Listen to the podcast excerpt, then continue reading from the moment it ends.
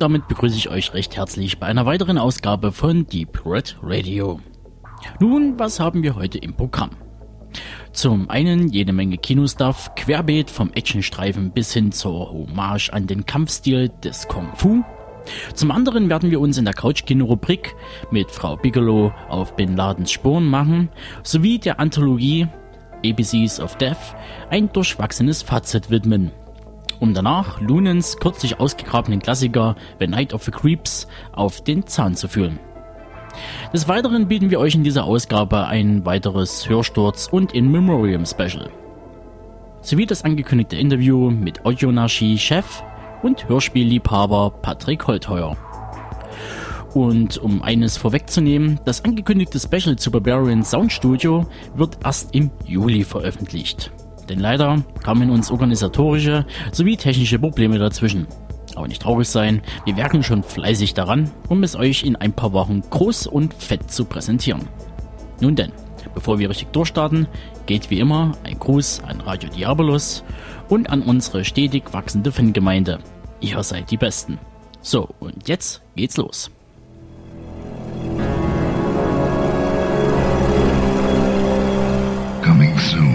Theater near you.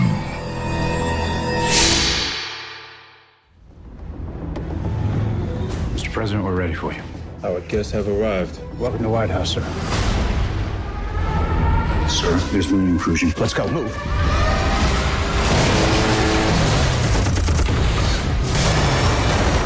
Go back!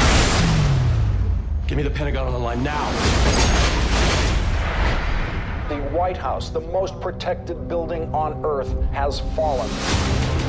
Mr. Speaker, you are the acting president. if you attempt to retake this building, I will execute you. Your commander in chief. Oh my God. We have contact from inside the White House. Identify yourself. 309er. Can we trust him? The boy! A boy! We're talking about the safety of the President of the United States.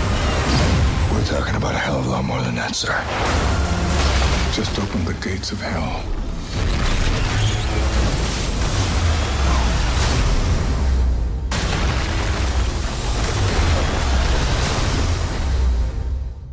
Olympus has fallen. Mike Benning ist einer der besten Agenten des amerikanischen Secret Service. Als er eines Abends zusammen mit dem Präsidenten Benjamin Escher und der First Lady in einem Auto unterwegs ist, kommt es zu einem tragischen Unfall. Benning muss blitzschnell handeln. Er entscheidet sich für die Rettung des Präsidenten und opfert somit dessen Frau. Obwohl ihm von allen Seiten bestätigt wird, die richtige Entscheidung getroffen zu haben, fällt er in Ungnade und bekommt einen Posten hinter dem Schreibtisch verpasst. Dies ändert sich, als die USA ganz plötzlich von einer Gruppe nordkoreanischer Terroristen überrannt wird und es ihnen gelingt, den Präsidenten in ihre Gewalt zu bringen. Nun sieht Benning seine Chance gekommen, den Fehler von einst wieder auszubügeln und das Land mit seinem heldenhaften Einsatz vor der Zerstörung zu retten. Kommen wir zu den Facts zu Olympus Has Fallen, dem neuen Actionfilm von Antoine Fuqua, der schon bekannt geworden ist durch einige doch recht eindrucksvolle Actionfilme. Zum einen Training Day über die realistische Polizeiwelt in Los Angeles, dann äh, Tränen der Sonne, auch äh, ein recht umstrittener Film. Und dann vor allen Dingen Shooter. Und Shooter von 2007 ähnelt am meisten Olympus Has Fallen, weil er diese altmodische Action-Variante hat von einem Typ, der gegen alle kämpft, dort unter anderen Voraussetzungen. Damals noch mit Mark Wahlberg in der Hauptrolle, aber Olympus Has Fallen kann man durchaus als quasi im Geiste, nur im Geiste, die Story ist völlig anders, äh, von äh, Nachfolger von Shooter ansehen. Äh, Creighton Rotenberger hat das Drehbuch geschrieben, Pff, sagt leider nicht viel aus, denn es ist sein allererstes, gibt's also keinerlei Referenzwerke. Äh, Gerald Butler dagegen oder auch die sonstige Besetzung kann sich allerdings mehr als sehen lassen. Gerald Butler in der Hauptrolle, zwar nicht so ganz der 1A-Mann, aber doch schon mit Kautionskopf von 10, PS ich liebe dich, auch mal so eine schöne Liebesschnulze von 07, dann natürlich 300, sein Durchbruch als kräftiger Spartaner sozusagen und dann auch frühe Sachen wie Die Herrschaft des Feuers, der Film mit den Drachen und auch mal wieder ein bisschen Ausflug in, in ein anderes Genre, Phantom der Oper. Also Gerald Butler hat sich durchaus vielfältig gezeigt, von Komödie bis zum großen Actionfilm und ist dieser Rolle auch durchaus gewachsen. Morgan Freeman wird auch groß beworben, spielt aber eher eine kleinere Rolle. Viel muss man nicht über ihn sagen. Fing an mit, also bekannt wurde er mit Miss Daisy und ihr Chauffeur. Seven ist sicherlich jedem bekannt, ansonsten hat er so viele Filme, den muss man eigentlich nicht weiter erwähnen. Also Morgan Freeman spricht im Grunde für sich. Aaron Eckhart, auch mehr so eine Art 1B-Darsteller, auch sehr gut, hat äh, Thank You for Smoking 2005, äh, Black Dahlia hat er, äh, hat er eine wichtige Rolle gespielt und natürlich in Dark Knight, äh, da war er auch eine ganz wichtige, hat er eine wichtige Funktion in dem Batman-Film von Nolan. Ähm, also Aaron Eckhart ist inzwischen auch ein richtig bekannter Darsteller, aber auch nicht allererste Liga. Trotzdem sehr guter Mann. Angela Bassett, leider inzwischen ein bisschen in Vergessenheit geraten, spielt dort auch eher eine Nebenrolle, fand ich sehr gut in Strange Days, 95. Hat Martina Turner gespielt in What's Love Got You Do With It von 1993 und hat auch zuletzt in Filmen, Actionfilmen wieder durchaus Nebenrollen gespielt wie Green Lantern von 2008. Dazu dann noch unter den vielen, vielen Darstellern meistens in Nähe nicht so bekannt. Äh, Dylan McDermott, auch noch äh, recht bekannt, der aber auch viel in TV-Serien mitgespielt hat, aber auch in so Filmen wie Machen wir es wie Cowboy oder vielen Familienfest und andere Schwierigkeiten, eher so der klassische Nebendarsteller. Ja, der Film dauert 120 Minuten, hat 70 Millionen Dollar gekostet und hat immerhin bis Mitte Mai schon fast 100 Millionen eingespielt, also rechnet sich die ganze Sache und kommt auch in den USA sehr gut an mit 7,0 im IMDB. Ist durchaus nachvollziehbar, denn das Ganze hat ja doch eine recht patriotische Note. Damit komme ich gleich zu meiner Meinung, die nicht ganz unabhängig davon ist. Also der Patriotismus, der schwitzt quasi aus allen Poren. Also den muss man ein bisschen sich wegdenken Ansonsten muss man wirklich sagen, der Angriff auf das Weiße Haus, auf Washington DC, ist mehr als beeindruckend. Ob das wirklich so funktioniert, ob uns die Amis da wirklich alle Verteidigungsanlagen verraten, aber das, was sie da aufbieten, ähm, ist schon ziemlich kräftig und hat trotzdem keinerlei Chance. Also man sieht einfach, dass man einer geschickten Angriff, der auch von innen heraus funktioniert, äh, nicht gewachsen ist, nur mit roher Gewalt oder mit möglichst vielen Soldaten oder mit unglaublichen äh, Gegenwaffen. Das alles hat immer Lücken. Es fehlt immer eine gewisse Perfektion.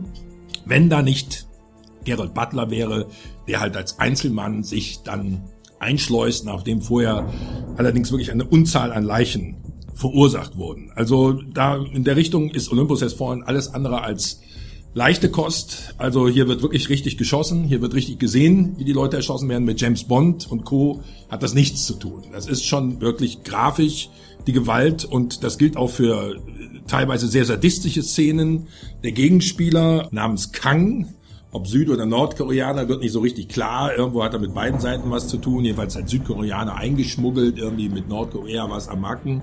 Das ist auch so ein bisschen der Hintergrund, äh, der dem Angriff zugrunde liegt, wobei das nicht ganz ernst oder auch nicht politisch natürlich durchgezogen wird. Es geht ja wirklich nur darum, dass da einfach was passiert. Also so richtig wollte man sich da wahrscheinlich nicht mit irgendwelchen, sich nicht mit irgendjemandem verscherzen. Jedenfalls hat man da keine klaren Feindbilder ausgemacht. Also der Herr Kang wird vom Rick Yoon gespielt und er ist teilweise wirklich also das ist, das ist auch sicherlich einer der positiven Dinge des Films, absolut konsequent.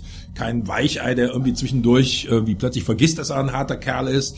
Während die ganze Geschichte, das ist ja das häufig bei Actionfilmen dieser Art, dass am Anfang unglaublich viel geballert wird, unheimlich viele Leute erschossen werden und am Ende haben sie dann alle plötzlich irgendwie das Rücksichtsnahme, äh, irgendeinen Drink genommen, der dann, das passiert hier nicht. Also man kann sich hier wirklich auf gute die Hard Action einlassen. Das ist also wirklich klassisch. Der eine Mann, der sich einschmuggelt in das Gebäude, was von den anderen komplett kontrolliert wird und alle der Reihe nach platt macht. Sicherlich jetzt nicht wahnsinnig überraschend, was passiert, aber im Einzelnen, wie die mit den einzelnen Figuren gespielt wird, was mit den Einzelnen passiert, das hat durchaus einen Spannungswert Und wer schon immer auf Bruce Willis stand und die letzten Bruce Willis Filme schon nicht mehr so ganz so gut fand, der wird hier durchaus seine Freude haben.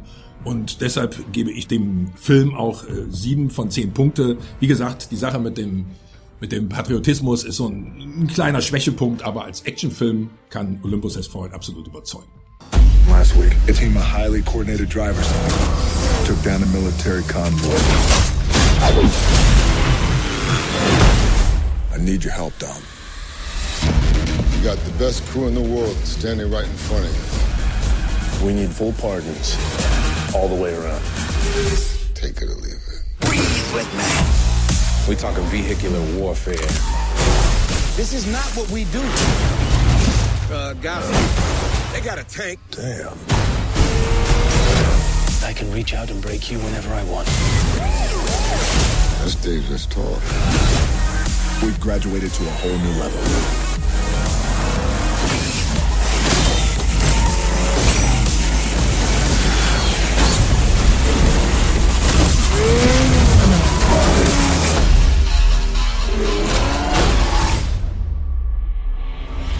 You believe in ghosts? Fast and Furious 6. Nach ihrem großen Rio Coup haben sich Dominic Toretto, Brian O'Connor und die restliche Crew über die ganze Welt verstreut. Durch die erbeuteten 100 Millionen Dollar sind sie zwar reich, leben jedoch ständig auf der Flucht. An eine Rückkehr in ihre Heimat ist nicht wirklich zu denken. Derweil ist FBI-Agent Lou Cobbs auf der Jagd nach einer Organisation von zum Töten ausgebildeten Rennfahrern. Die Söldner agieren in über zwölf Ländern. Ihre Befehle erhalten sie von dem übergeordneten Bandenführer Owen Shaw. Hobbs weiß, dass er die kriminelle Bande nur stoppen kann, wenn er sie auf der Straße besiegt. Dafür braucht er aber die Hilfe von Dom und bietet diesem an, sich seinem Elite-Team in London anzuschließen. Fast and Furious 6. Die Betonung liegt quasi auf 6, das heißt, es ist immerhin schon das fünfte Sequel des, der The Fast and Fu The Furious Story aus dem Jahr 2001. Und wenn man sich jetzt mal so ansieht, was es so alles gibt, Alien 4, Die Hard, naja, leider inzwischen auch schon 5, dann kann man sich vorstellen, dass Nummer 6 eher eine Ausnahme ist. Normalerweise sind ja solche Sequels, reiten das Ganze ja irgendwie tot. Das Ganze hat dann nur noch den Zweck, irgendwie noch ein bisschen Kohle an der Kinokasse zu machen, aber wirklich was Neues fällt den Leuten ja nicht mehr ein. Und ehrlich gesagt, bei The Fast and the Furious war es auch mal genauso.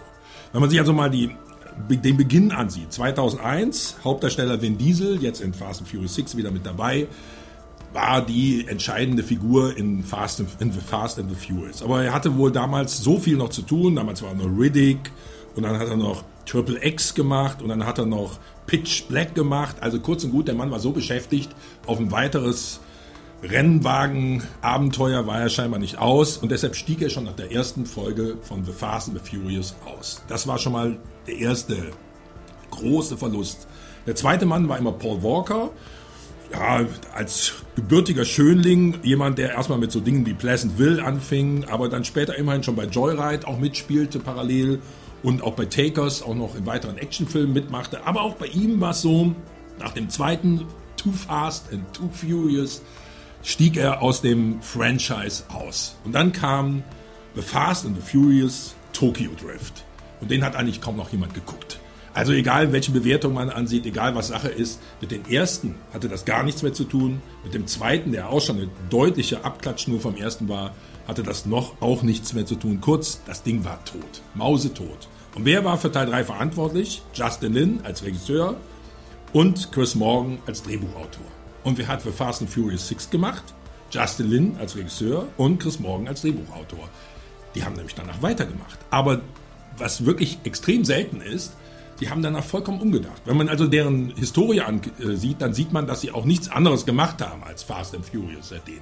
Bisschen hier TV, bisschen da mal ein kleines Filmchen, Kurzfilm, aber so richtig haben sie sich nur seit Fast and Furious 3, also Tokyo Drift, bis jetzt mit diesem Franchise, sage ich mal so, beschäftigt. Und sie haben das Ganze absolut weiterentwickelt. Der erste Punkt war, dass Vin Diesel dann mit seiner Karriere doch nicht mehr so richtig zufrieden war und dann für Fast and Furious 4 wieder herangeholt wurde. Das war im Jahr 2008. Dann ist er wieder mit Paul Walker zusammen auf die Spur gegangen und das Ganze hatte schon was, aber so richtig überzeugen konnte es noch nicht. War noch ein bisschen zu viel Tokyo Drift drin sozusagen. Und dann hat man in Fast and Furious 5 im Grunde genommen komplett die Wende bekommen. Das Ganze wurde einfach zu einem klassischen Actionfilm, eine komplette Crew, so eine Art Familie. Man hat also so die Qualitäten aus dem ersten Teil, wo alles noch sehr so Detroit-mäßig, so Umgebung und hier hast du die neue Radkappe und da hast du den neuen, irgendwie weiß ich, äh, äh, irgendwelches Tuning-Teil, das war ja alles und plötzlich war das Ganze richtig großes ähm, Kino. Also man hatte richtige Gegner, man hatte richtige, es ging um richtig was und es wurde auch richtig gefährlich. Und das hat der Fast and Furious Franchise unglaublich gut getan. Man kann also sagen, mit Fast and Furious 5 fing das Ganze neu an. Das ist also eine sehr seltene Geschichte, dass so etwas sozusagen vom Leben wiedererweckt wurde. Und dann auch tatsächlich noch mit denselben Leuten, die den Tiefpunkt äh, zu verantworten hatten. Neben den beiden, Vin Diesel und Paul Walker, ist jetzt auch in Fast and Furious 5 dann noch Dwayne The Rock Johnson noch mit dazugekommen. Der ist ja dann auch noch einer von der ganz harten Truppe, der alte Wrestler sozusagen, der ja auch immer so eine sehr große Mischung hatte von Daddy ohne Plan bis die Mumie und Doom, der Film, ist ja auch sich zu nicht zu blöd gewesen. Und 2010 hat er auch noch Faster gedreht. Da war er selber schon mal als Autofahrer, als Cooler unterwegs. Und hier spielt er jetzt so den abgefuckten Oberpolizisten, der die USA vertritt, aber im Grunde genommen natürlich nur seine eigenen Wege geht und sich natürlich mit jedem Vorgesetzten auch anlegt und am besten natürlich mit den anderen Jungs klarkommt. Und dann ist noch hinzugestoßen wieder Michelle Rodriguez, die ja auch bekannt ist, die gute Michelle, die auch in ihrem Privatleben so einige Probleme hatte. Aber ist auch nicht erstaunlich, denn seitdem sie auch in and Furious 1 und dann Resident Evil und dann SWAT, die Spezialeinheit und dann Blood Rain und dann irgendwann auch Avatar und World Invasion Battle Los Angeles, kurz die Dame ist ja immer nur mit dem Gewehr und mit knallharten Fäusten unterwegs und das muss auch irgendwo was mit der Persönlichkeit von ihr zu tun haben. Anders ist das gar nicht möglich. Jedenfalls mit diesen, ich nenne es jetzt mal Facts, habe ich im Grunde genommen schon das Wichtigste an Fast and Furious 6 dazu erzählt. Es geht im Grunde genommen um eine klassische Geschichte. Es gibt eine andere Gang, die auch super Autofahrer hat, die irgendwie Militärdinge, also wichtige Militärelemente, so ganz kleine Sachen, die aber super geschützt sind, raubt und die brauchen halt eine Truppe, die denen gewachsen sind, um das mal einfach auszudrücken. Und dann kommt es eben so richtig teilweise die physikalischen Gesetze nicht immer einhaltend, aber es geht richtig schwungvoll zur Sache. Und gleichzeitig gibt es dann immer noch so ein bisschen so das vertraute, familiäre, alte Detroit und Radkappenfeeling ist auch noch da. Und wer so ein bisschen was für Benzin und Autos, hübsche Mädels und halbwegs coole Sprüche und dicke Muskeln übrig hat und dafür dann noch schnelle Motoren, ist bei dem Film bestens aufgehoben. Man sieht das auch im IMDB USA der Film 7,7 mit 51.900 Bewertungen. Und in Deutschland hat der Film gerade mal 6,49 mit 60 Bewertungen. Was ist mehr zu gewichten? Ich würde sagen, IMDB, ganz klar. Bei den Amis kommt das natürlich gut an. Ich kann das in dem Fall mal sehr gut nachvollziehen. Hat auch schon, obwohl er 160 Millionen gekostet hat, plus eingespielt und fängt ja hier auch gerade erst an. Also kurz und gut, wer richtig Spaß haben will und auch ein bisschen an Geschwindigkeit seine Freude hat, ist hier sehr gut aufgehoben, gibt von mir 8 Punkte von 10.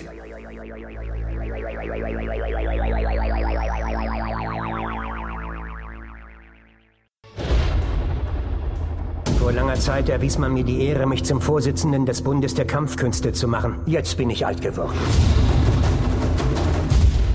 Es ist Zeit für frisches Blut. Mein Nachfolger ist schon bestimmt. Doch vorher werde ich noch einmal kämpfen. Gegen euren Besten. Er kämpft gut. Wie heißt er? Year Wen. Die Freunde im Norden sind skeptisch. Sie halten nicht viel von diesem Kampf. Kung Fu. Zwei Worte. Waagerecht und senkrecht. Nur der gewinnt, der stehen bleibt. Stimmst du mir zu?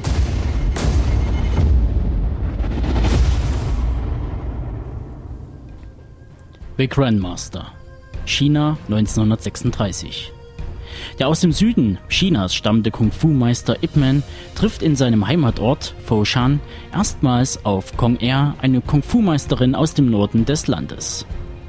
Kong Ers Vater Bao Zhen, ein sehr bekannter Großmeister, ist ebenfalls dort. Dieser soll in Foshan mit einer Zeremonie im berühmten Bordell Gold Pavillon Eiskämpfer verabschiedet werden. In einem letzten Kampf will Baosen noch einmal gegen einen Jüngeren antreten. Die Wahl fällt auf den bisher unbesiegten Ip Man, der auch diesen Kampf für sich entscheidet. Gong Er leidet sehr unter der Niederlage ihres Vaters und fordert den Sieger direkt zum Duell heraus. Beim gemeinsamen Kampf erwachen die Gefühle füreinander, die beiden Kontrahenten verlieben sich. Doch dann bricht der Krieg aus und China droht in eine Nord- und Südhälfte auseinanderzubrechen. Das Paar wird getrennt und sieht sich erst viele Jahre später wieder. Gong arbeitet als Ärztin, während IP-Man eine Kampfschule leitet. Und einer seiner Schüler trägt den Namen Bruce Lee. Okay, kommen wir jetzt zu The Grandmaster, zu dem jetzt mal ich die Facts einspreche. Und zwar ist es der neue Film von Regisseur Wong Kar Wai, den viele, denke ich mal, durch die Filme My Blueberry Nights 2046 oder In the Mood for Love kennen. Die Darsteller gibt es eigentlich nur zwei Hauptdarsteller, die man so weit über die Grenzen von China hinaus kennt. Das ist zum einen Tony Leung, den man unter anderem in Red Cliff oder Internal Affairs oder Hero zu sehen bekommen hat. Und äh, die weibliche Siri Zheng oder Zheng oder wie das ausgesprochen wird, die unter anderem in Horseman, die Geisha oder House of Flying Daggers mitgespielt hat. Der Film war der Eröffnungsfilm der 63. Berlinale und kommt jetzt am 27.06.2013 über Wild Bunch bei zu uns in die Kinos. Er wird wahrscheinlich hauptsächlich in den Programmkinos anzufinden sein. Die Co-Produktion aus die von China, Hongkong und USA geht mit 123 Minuten ganz ordentlich lang und ja, ist ein, alles in allem ein guter Film. Udo, sagt euch mal als erstes was dazu. Ja, ja, dass er ein guter Film ist, fand ich auch. Also ich finde ihn sogar einen sehr guten Film. Ist, es geht ja um die Geschichte einer bestimmten Kampfsportart. Geht dabei um Stile und äh, der Film bettet diese Geschichte in die politische Entwicklung Chinas von 36 bis zu den Nachkriegsjahren, sage ich mal, in den späteren Nachkriegsjahren ab. Ähm, es gibt Kämpfe in dem Film, aber der Film ist kein klassischer Kampffilm. Es gibt ja nicht die Bösewichte, die gegen die Guten kämpfen oder auch von mir ist alles Bösewichte, die gegeneinander kämpfen, sondern hier geht es mehr um Traditionen. Das heißt, es geht darum, dass der Lehrer seine Erfahrung an den Schüler weitergibt und dass durch diese Erfahrung des Schülers bestimmte Linien, man sieht eben auch, China ist ein sehr großes Land, es gibt dann den Stil aus dem Süden, es gibt den Stil aus dem Norden, diese Dinge sind von Bedeutung. Und der Film versucht, und ich denke mir, es gelingt ihm sehr gut, diese, diese innere Ruhe, die die Kämpfer haben müssen, diese Beherrsch, Beherrschung in Bilder umzuwandeln. Das heißt, ähm, man spürt, was in ihnen vorgeht. Der Film ist nicht sehr sprachintensiv, weil auch das, was dort abläuft, es gibt dort im Grunde genommen eine sehr intensive Liebesgeschichte, die aber mit einer intensiven Liebesgeschichte, wie wir das kennen, nicht viel zu tun hat. Es ist sehr, sehr aus dem asiatischen Blickwinkel heraus betrachtet. Das geht von der Geschwindigkeit, das gilt von den Zeichen, das hat mit der Mimik zu tun und mit der sehr, sehr sparsamen Sprache. Und was mir daran sehr gut gefällt, wenn man sich auf dieses Gesamtkonstrukt einlässt, dann spürt man einfach etwas, ja, man spürt etwas von einer anderen Denkart. Man kommt dem Asiatischen, der gerade in diesen Punkten, wir neigen ja heute alle dazu durch, naja, ich sag mal von McDonalds über Hollywood und so weiter, ist ja, gibt es ja eine gewisse Angleichung. Egal, alles läuft auf der gesamten Welt, die ganzen Filme laufen auf der gesamten Welt, selbst asiatische Filme haben natürlich immer etwas, was auch für den europäischen oder den amerikanischen Markt geeignet ist. Und hier ist es wirklich so, dass man mal wieder ein bisschen was von dieser asiatischen Denkweise spürt, wenn man sich darauf einlässt. Ich würde, also die Geschichte als solche ist ja mehr eine Art historischer Geschichte. Ähm, es gibt verhältnismäßig viele Anspielungen auf politische Dinge, eben auf die Besetzung Japans durch, also die Japaner kommen nach China, äh, überhaupt die gesamte Zweitweltkrieg-Thematik, auch danach dann Hongkong, also die die englische, äh, sozusagen der englische Teil Chinas, der ja inzwischen wieder zu China gehört. Diese Dinge sind sicherlich alles eine Basis, auch äh, wie das erzählt wird. Aber entscheidend für mich ist, dass zwischen Bildsprache und zwischen dem, wie die Einzelnen handeln, eine sehr stark diese asiatische Denkweise herüberkommt. Und was ich aber ausgezeichnet finde, dass es dann ganz zum Schluss äh, also die, der von Ennio Morricone die Musik aus äh, Es war einmal in Amerika äh, gespielt wird, die auch so ein bisschen so diese, diese westliche Welt mit hineinbringt. Es ist, also, also der Film erklärt nicht viel. Er, er arbeitet mit, mit Musik, er arbeitet mit, mit Bildern und er arbeitet mit einer sehr, sehr sparsamen, aber eindrucksvollen Mimik und eben, na klar, mit den wunderbaren Kampftechniken. Es gibt sehr schöne Kampfszenen, aber wie gesagt, die haben alle nichts mit dieser, emotional oder kämpferischen Sache zu tun, sondern immer was mit dem Stil. Und das alles in allem hat bei mir einen sehr guten äh, Eindruck hinterlassen und ich gebe dem Film 8 von 10 Punkten. Okay, also ich gebe da Udo im Großen und Ganzen soweit recht.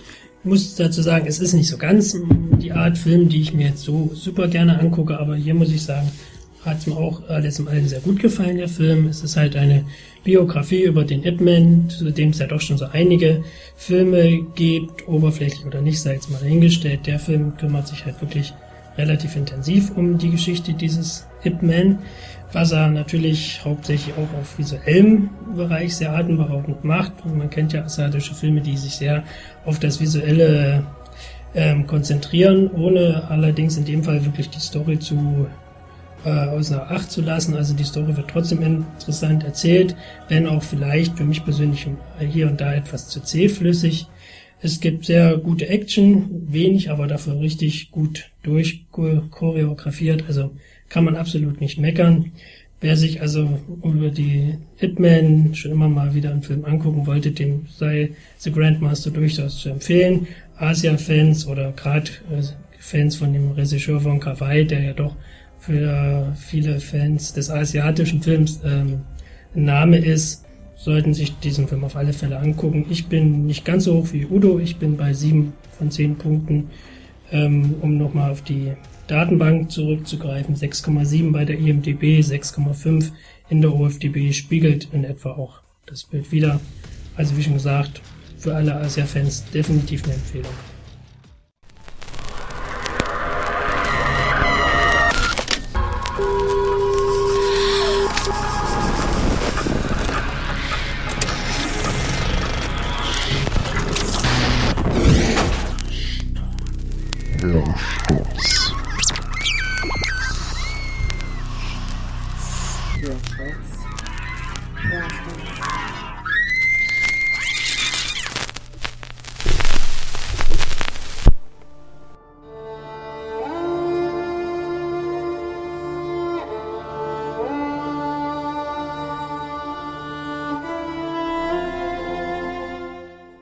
Zu unserer Kategorie Hörsturz, in der wir euch diesen Monat mal kein, äh, keine Band vorstellen, sondern äh, diese Kategorie soll sich auch ein bisschen um Hörbücher und Hörspiele drehen.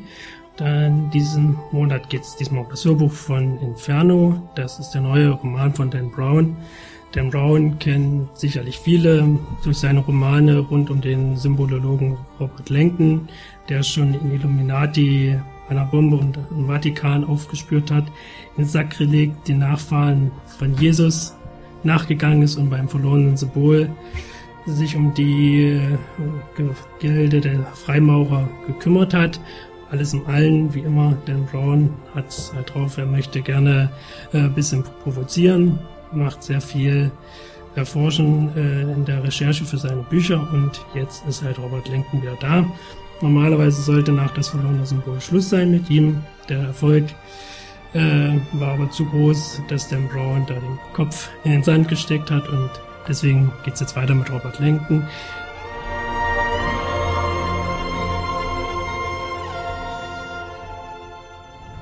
Deep in the heart of an ancient city, buried between the lines of an epic poem, hidden within magnificent works of art. Puzzling clues lead Robert Langdon to discover nine circles, seven sins, and one terrifying secret. Inferno, the new novel by Dan Brown, author of The Da Vinci Code, in stores now.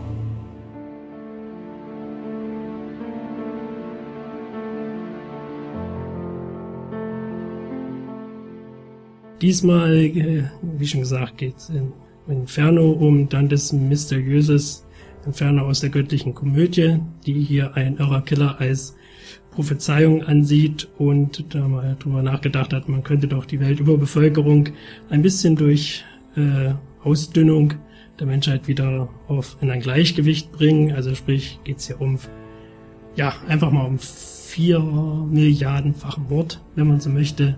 Und das möchte Robert Lenken nun verhindern. Es gibt natürlich wie immer das Robert Lenken Girl, wie ich es jetzt schon nenne, also eine Frau, die unserem Symbolologen zur Seite steht, einen unglaublich bösen Bösewicht.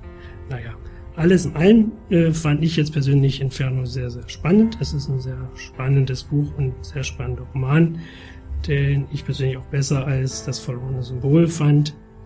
Ähm, ja, vorgelesen wird es in dem Fall von ja, Achim Pampel, der auch schon die letzten drei Hörbücher äh, rund um Dan Browns äh, Robert Langton Romane interpretiert hat. Ähm, wie ich finde, macht er das sehr, sehr gut. Und hier haben wir auch einen kleinen Ausschnitt dazu. Ich bin in Florenz? Langtons Kopf pochte. Er saß aufrecht in seinem Krankenbett und drückte den Rufknopf. Dr. Brooks eilte in das Zimmer. Ist alles in Ordnung? Langton schüttelte fassungslos den Kopf. Ich bin in.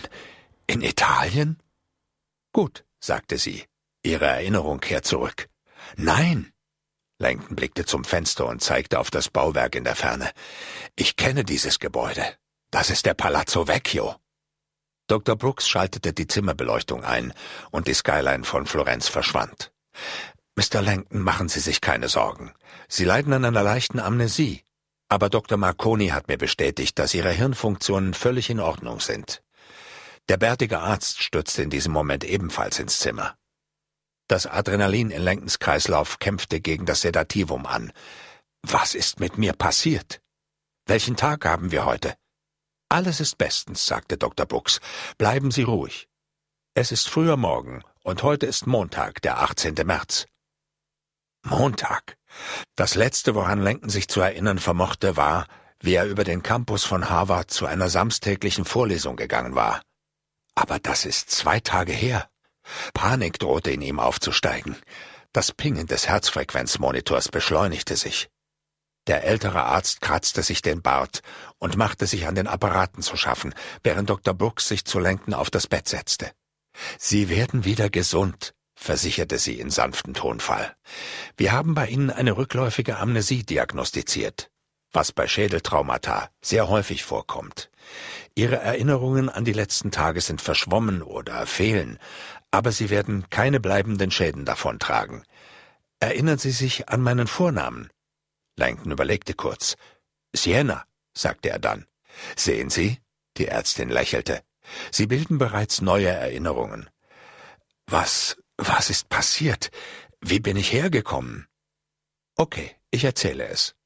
Vor drei Stunden sind Sie in unsere Notaufnahme gestolpert. Sie haben aus einer Kopfwunde geblutet und das Bewusstsein verloren. Wir wussten nicht, wer Sie sind. Sie murmelten etwas auf Englisch, also hat mich Dr. Marconi gebeten, ihm zu helfen. Ich bin Ärztin, komme aus England und habe ein Sabbatjahr eingelegt. Plötzlich knackte die Gegensprechanlage. Dottore Marconi? Der bärtige Arzt drückte auf einen Knopf an der Wand. Sie? Eine Stimme sprach in schnellem Italienisch. Langton verstand nichts. Doch ihm entging nicht, dass sich die Ärzte überrascht ansahen. Was geht da vor? fragte Langton die Ärztin. Das war der Empfang der Intensivstation. Jemand hat nach Ihnen gefragt. Er will Sie sehen. Es ist sehr merkwürdig, dass jemand hergekommen ist. Wir kannten bis eben nicht einmal Ihren Namen, und Sie sind noch nicht in unserem System registriert. Langton richtete sich mühsam in seinem Bett auf. Wenn diese Person weiß, dass ich hier bin, dann muss sie auch wissen, was passiert ist. Dr. Brooks blickte zu Dr. Marconi, der den Kopf schüttelte und auf seine Uhr tippte. Sie wandte sich wieder an Langton. Das hier ist die Intensivstation. Kein Besucher hat vor neun Uhr morgens Zutritt. Dr. Marconi wird sich erkundigen, wer der Besucher ist und was er will. Interessiert es vielleicht jemanden, was ich will? fragte Langton. Mr. Langton, es gibt ein paar Dinge, die Sie noch nicht wissen, in Bezug auf das, was Ihnen widerfahren ist.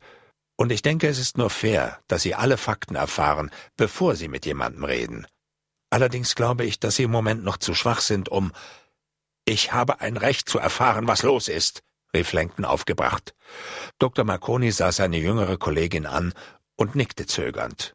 Dr. Brooks seufzte. Okay, ich sage Ihnen, was wir wissen. Und Sie werden sich nicht aufregen, versprochen? Langton nickte, obwohl die Kopfbewegung schmerzte. Als erstes müssen Sie wissen, Ihre Kopfwunde wurde durch eine Kugel verursacht. Langtons Herzfrequenzmonitor pinkte wieder schneller. Wie bitte? Ein Schuss hat Ihre Schädeldecke gestreift. Und Sie haben aller Wahrscheinlichkeit nach eine Gehirnerschütterung erlitten. Sie haben Glück, dass Sie noch am Leben sind. Ein paar Zentimeter tiefer und... Langton starrte sie ungläubig an. Jemand hat auf mich geschossen? Draußen vor der Intensivstation wurden ärgerliche Stimmen laut. Fast im gleichen Moment sah Langton, wie die Tür am anderen Ende des Ganges aufgestoßen wurde. Eine Frau näherte sich durch den Korridor. Sie war ganz in schwarzes Leder gekleidet, wirkte stark und geschmeidig und hatte dunkle, kurze Haare, die mit Gel zu einer Stachelfrisur geformt waren. Sie hielt direkt auf Langtons Krankenzimmer zu. Ohne zu zögern trat Dr. Marconi durch die offene Tür, um die Besucherin aufzuhalten. Ferma qui, sagte er in bestimmendem Ton. Ohne innezuhalten zog die Fremde eine Pistole mit Schalldämpfer, zielte auf Dr. Marconis Brust und feuerte mehrmals. Langton sah voller Entsetzen, wie Dr. Marconi rückwärts in den Raum stolperte und zu Boden ging. Ungläubig fasste sich der Arzt mit beiden Händen an die Brust. Sein Laborkittel war blutdurchtränkt.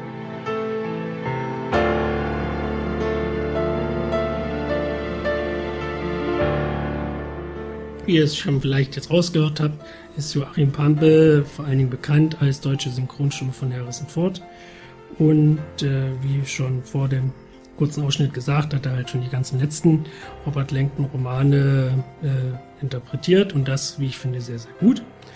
Ähm, leider muss man sagen, hat es diesmal nicht zu einer inszenierten Lesung gereicht. Wer die ersten Hörbücher von Robert Langton kennt, weiß, dass gerade Illuminati und Sakrileg immer mit Musik und Soundeffekten unterlegt waren und dadurch doch noch eine gewisse zusätzliche Spannung äh, aufgekommen ist. Auf das hat man hier leider wiederum wie beim verlorenen Symbol schon verzichtet, sodass man nur noch bei den Übergängen kurze Musik hat.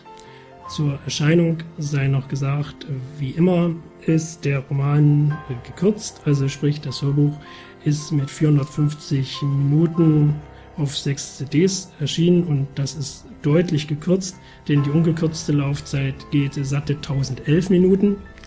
Ähm, die ungekürzte Fassung ist allerdings nur über ein Internetportal als Download ähm, zu haben. Ansonsten, wie schon gesagt, muss man sich auf die 450 Minuten lange Fassung ähm, einstellen. Für mich persönlich muss ich aber sagen, reicht mir das völlig aus. Ich frage mich immer, wenn ich mir diese CDs anhöre, wo der Rest, die restlichen 60 Prozent, was da noch kommen soll, weil es eigentlich äh, so wie es auf den CDs zu hören ist, eigentlich schon eine runde Sache ist. Insgesamt kann ich nur sagen, also mir hat, wie schon gesagt, Inferno sehr, sehr gut gefallen. Ich fand, es ist ein spannendes Buch, es ist ein interessantes Buch. Es wird wahrscheinlich auch in den nächsten Jahren, denke ich mal, verfilmt werden. Illuminati und Sakrileg haben ja seine, ihre Verfilmung schon mit Tom Hanks erhalten. Ich persönlich fand sie ganz in Ordnung. Ich kenne Leute, die sie nicht so gut fanden. Ähm, das verlorene Symbol soll nur 2014 kommen und äh, wie schon gesagt, Inferno dürfte dann auch bald folgen. Alles in allem aber trotzdem eine runde Sache, sodass ich dem Hörbuch, wenn man so möchte, sieben oder acht von zehn Punkten gebe.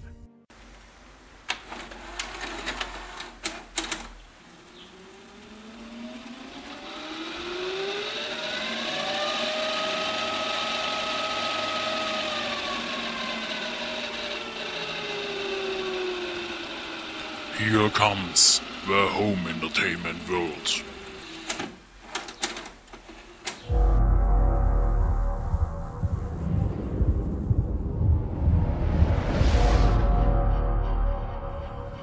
We're spending billions of dollars. We are still no closer to defeating our enemy. 20 detainees recognize that photo.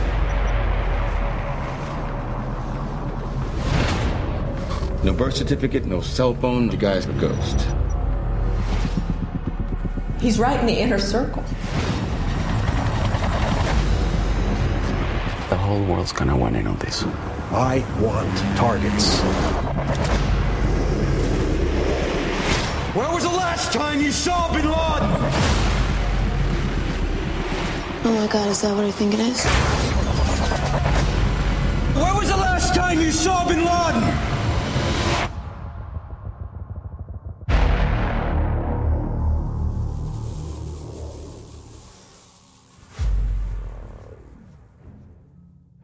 Zero Dark Thirty. Nach den Terroranschlägen vom 11. September 2001 beginnt die Jagd nach der Führungsspitze der Al-Qaida. Osama bin Laden soll gefunden und für seine Taten bestraft werden. Die Elitetruppe Navy SEALs Team 6 soll den Terroristen finden. Die Spezialeinheit gilt als eine der besten der Welt. Koordiniert werden die Einsätze von der CIA-Analystin Maya. Das Team hält sich in Abu Dhabat in Pakistan an der Grenze zu Afghanistan auf. Und in der näheren Umgebung wird auch der Aufenthaltsort von Bin Laden vermutet.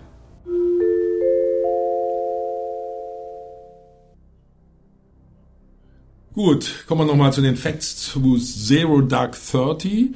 Übrigens eine Umschreibung für halb eins nachts, also so eine Art Militärsprache. Zero Dark, also null Uhr im Dunkeln, also Mitternacht, 30 und 30 Minuten.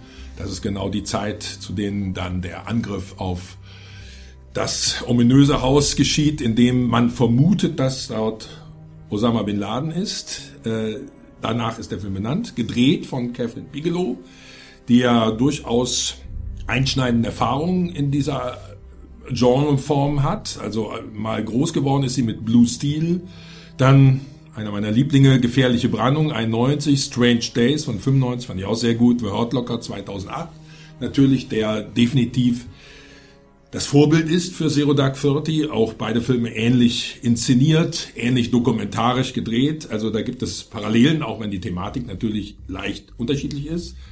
Bekanntlich ist ja Catherine Bigelow die Ex-Frau von James Cameron, mit dem sie auch früher einiges zusammen gemacht hat. Äh, er war ja auch nicht übertrieben begeistert, als sie dann für The Hurt Locker die ganzen Oscars abräumte. Aber so ist das halt. Also durchaus sowas wie ausgleichende Gerechtigkeit. Darsteller sind etwas weniger bekannt. Hauptrolle Jessica Chastain, die ist ja durchaus im Kommen. Gerade erst haben wir in einer der letzten Sendungen gehabt, in Mama die weibliche Hauptrolle gespielt. Take Shelter vor zwei Jahren. Die Frau, würde ich sagen, hat definitiv eine Karriere vor sich. Wenn die so weitermacht, dann wird sie sicherlich in ein paar Jahren deutlich bekannter sein. Dann gibt es sehr, sehr, sehr viele Darsteller. Also die Darstellerliste ist, ich glaube, die ist dreistellig. Ähm, ich nehme jetzt nur mal ein paar wenige Namen, so richtig bekannte sind es nur wenige. Mark Strong, der ist ja noch ziemlich bekannt. Green Lantern, Dame König als Spion. Dann natürlich James Gandolfini. Aber der hat auch nur eine ganz kleine Rolle, die ist beeindruckend, die ist auch gut gespielt. Seit True Romance ist aber Gandolfini quasi aus dem Genre ja nicht mehr wegzudenken. Die Sopranos reicht als Stichwort. Ansonsten noch Jason Clark, der gerade in der große Gatsby mitgespielt hat und Kyle Chandler, immerhin in vergleichbaren Filmen thematisch, gerade in Argo und in Operation Kingdom, aber auch in Super 8. Und dann gibt's noch Jennifer Eel. Das ist, sagen wir mal, so eine Art zweiter weiblicher Hauptrolle, so eine Nebenrolle, weibliche, aber nah dran an der Hauptrolle. Sagen wir es mal so, die hat auch in The King's Speech mitgedreht und in Ides of March, das ist ja auch ein Film, der durchaus eine gewisse politische Relevanz hat. Das Drehbuch ist von Mark Bowl, der mit Catherine Bigelow auch schon im Hurt Locker zusammengearbeitet hat und der auch im Tal von Ela das Drehbuch geschrieben hat, auch durchaus eine vergleichbare Geschichte. Laufzeit 157 Minuten, sehr lang, braucht sehr viel Zeit, um die gesamte Sache auch sauber aufzuarbeiten. Und das Interessante an dem Film ist, der übrigens 40 Millionen gekostet hat und inzwischen schon 100 Millionen eingespielt hat und in der IMDB auch eine sehr gute Bewertung von 7,5 hat. Die Veröffentlichung der DVD ist jetzt am 6. Juni, also gerade im Moment. Dann äh, kurz zu den DVDs. DVD hat kein Extra und die Blu-ray hat vier kurze Making-ofs. Aber das wirklich Interessante ist an dem Film, das nochmal kurz zum Abschluss der Facts, dass der schon vor der Ergreifung Bin Ladens geplant war. Das Drehbuch war schon fertig geschrieben. Die gesamte Struktur, die Haltung, das Ganze läuft da über einen Zeitraum von elf Jahren. Seit 2001 ist der gesamte Spielraum, war schon geplant, war schon geschrieben und ist dann, weil eben Bin Laden gefasst wurde, nochmal komplett umgeschrieben worden. Das erstmal zu den Facts.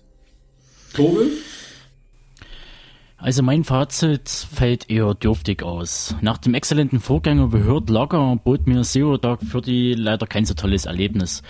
Woran liegt das? An der technischen Umsetzung liegt es nicht. So viel sei gesagt. Es sind tolle Schauspieler, eine durchaus interessante Story und der Film bietet einen Haufen toller Bilder. Soweit so gut. Mein Problem liegt bei der Ausgestaltung der Figur Maya, verkörpert durch die Darstellerin Jessica Chastain. Viele Kritiker sehen in ihr eine starke und selbstbewusste Frau, die sich im patriarchalischen CIA-System behauptet und klar ihr Ziel verfolgt. Ich sehe hauptsächlich eine Bürokratin, die pflichtbewusst und verbissen, fast schon manisch hinter dem Phantom Bin Ladens herjagt und dabei Folter und Tod von Gefangenen wie auch Menschen aus ihrer unmittelbaren Umgebung als Kollateralschaden abtut und wie eine Randnotiz ad acta legt. Das ist eigentlich so mein Hauptproblem. Hannah Arendt schrieb mal in ihrem Buch Banalität des Bösen in Bezug auf den Prozess gegen Obersturmbannführer Eichmann im Jahre 61 folgendes. Abgesehen davon, dass er eine Karriere im SS-Apparat machen wollte, hatte er kein Motiv und vor allem war er nicht übermäßig antisemitisch. Er war psychisch normal, kein Dämon oder Ungeheuer. Er erfüllte nur seine Pflicht, er hatte nicht nur Befehle gehorcht, sondern dem Gesetz. Für mich beängstigend, dass genau diese Umschreibung auch auf den Charakter Maya passt. Der zweite Punkt, an dem ich mich schneide, habe ich vorhin schon mal erwähnt. Es ist die Legitimierung der Folter für Verhörzwecke. Klar, ich kann auch völlig falsch mit meiner Vermutung liegen oder Behauptung liegen. Doch leider entkräftet Bigelow und Mark Bowl meine Befürchtungen nicht da sich beide Besetzer zu keinem Statement bereit erklärt haben. Äh, in meinen Augen versuchen die beiden sich aus ihrer politischen Verantwortung zu stehlen und damit verliert Frau Bigelow den Credit, den sie mit Hurt Locker bei mir erstanden hat, um etliche Punkte. Zero Dark Thirty ist ein Film, der provoziert der Provokation wegen. Technisch versiert, inhaltlich interessant, aber durch die vermeintlich neutrale Sicht der Dinge, die angeblich Frau Bigelow die Objektivität sichert, fällt der Film als Gesamtwerk hinten ab. Im Wissen darum, was für Musik im realen Verhör auf Guantanamo Bay eingesetzt wurde, darf der Trailer zu Zero Dark Thirty mit der Musik von Metallica entweder als genialer Schachzug verstanden werden oder als Hohn für die Opfer gelten. Denn James Hetfield, der Kopf der Band Metallica, hat sich 2010 in einem Interview mit Dreisat positiv dazu geäußert, dass deren Musik, speziell der Song Enter Sandman, für die Folter verwendet wird. Und mehr muss ich wohl dazu nicht sagen. Zero Dark Thirty bekommt von mir 6 von 10 Punkten. Also ich habe da tatsächlich eine völlig andere Meinung, obwohl ich sogar Tobes äh, Argumente 100% verstehe. Die Figur, ich fand das jetzt sehr gut, wie du das gesagt hast mit dem Adolf Eichmann-Vergleich, aber genau das ist das, was ich auch an dem Film sehr gut finde. Der Film will gar nicht, dass man irgendjemanden daran nett findet. Es gibt da eine ganz interessante ähm, Geschichte, die klar macht, dass sie keineswegs Folter legitimiert. Die Folter wird gezeigt und die Folter ist schrecklich. Aber die ist nicht im geringsten befriedigend, erfüllend. Man merkt eher den unmenschlichen Umgang, den, die Erniedrigungsmechanismen. Also daran kann man keine Freude haben. Aber man könnte ja immerhin noch sagen, ja, finden wir auch ganz mies eine Folter und ist ja auch eine ganz schlechte Sache, aber sie hat ihren Zweck erfüllt. Das tut sie aber nicht. Es gibt dann eine sehr gute Szene zum Schluss, also oder sagen wir mal, bevor der Angriff auf das Gebäude beginnt und man eine, eine der besten Szenen des ganzen Films ist das für mich, wo die Herren und die eine Dame zusammensitzen und über äh, die Wahrscheinlichkeit besprechen, wie wahrscheinlich es ist, dass tatsächlich Osama bin Laden da drin ist. Ah, es gibt eine ganze Argumente, eine Menge, Menge Argumente dafür, aber es gibt auch eine ganze Argumente, Menge Argumente dagegen. Und dann kommt auch derjenige zu Wort, der am Anfang diese Folter durchgeführt hat. Und er sagt, für mir gibt's ganz weiche 60 Prozent. Also weiche 60 Prozent sind für mich 50 Prozent und 50 Prozent sind für mich ja oder nein, keine Ahnung. Er hätte auch sagen können, ich weiß es nicht. 50 Prozent heißt 50 ja, 50 nein, kurz, er weiß es nicht. Und er begründet das damit, weil er ja damals auch diese Foltermethoden gemacht hat. Das heißt, ihm ist mhm. vollkommen klar, dass diese mit Gewalt erzeugten Aussagen überhaupt nicht von Wert sind.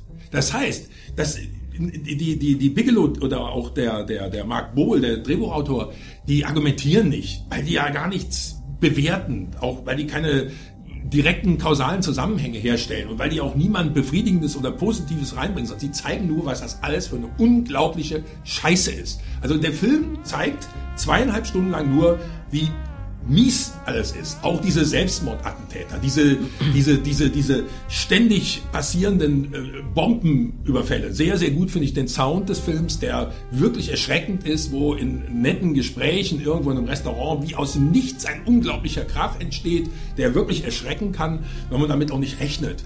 Es ist einfach so, dass beide Seiten keine Argumente haben. Beide Seiten keine humane Vorgehensweise haben. Beide Seiten weder menschlich noch sonst irgendwie funktionieren. Und dass das wirklich nichts anderes als Bürokratismus oder von mir aus auch Jung im Nach dem Tod, das ist nichts anderes als Bürokratismus, dieses Vorrechnen, wie viel Jungfrauen man da hat, das ist so mies und was anderes zeigt sie nicht. Sie zeigt einfach nur die Mechanismen der Gewalt, der Gegengewalt. Sie gibt keine Lösung, sie bewertet nicht und ich kann es gut verstehen, dass die Rechten den, dass die, die, den, die Darstellung des CIA so negativ fanden. Die war negativ und die Folter war auch negativ und die Leute, die dachten, mit Folter kann man was anfangen, ja, die haben einen Vogel und der Einzige, der selber die Folter durchgeführt hat, sagt am Ende was von, ich gebe mal eine weiche 60 Prozent.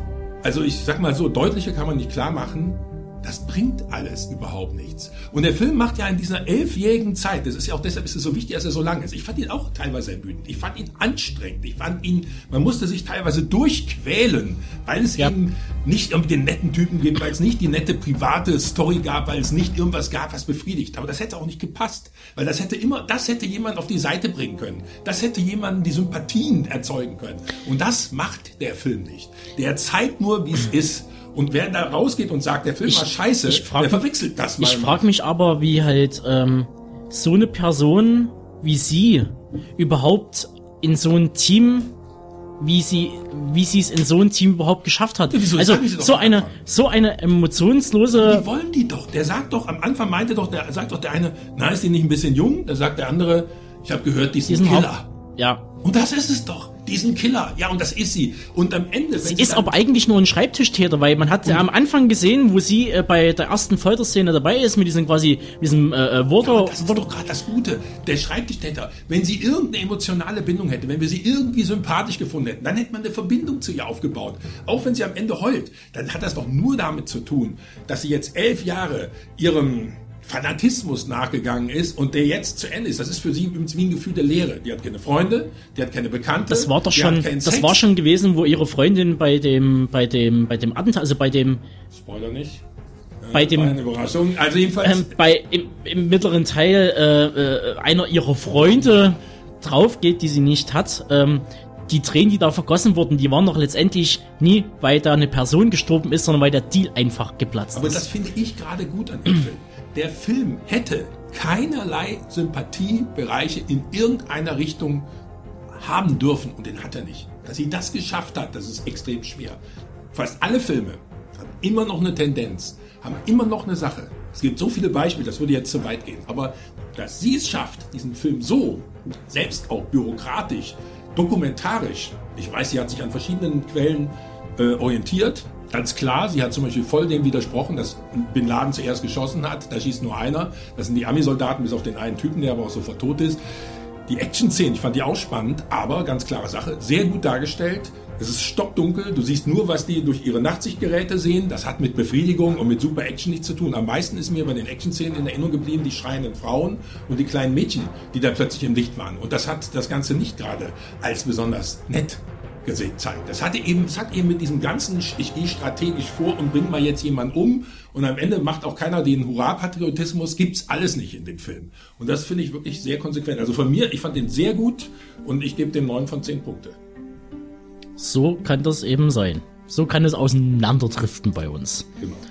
Ohne böse Worte.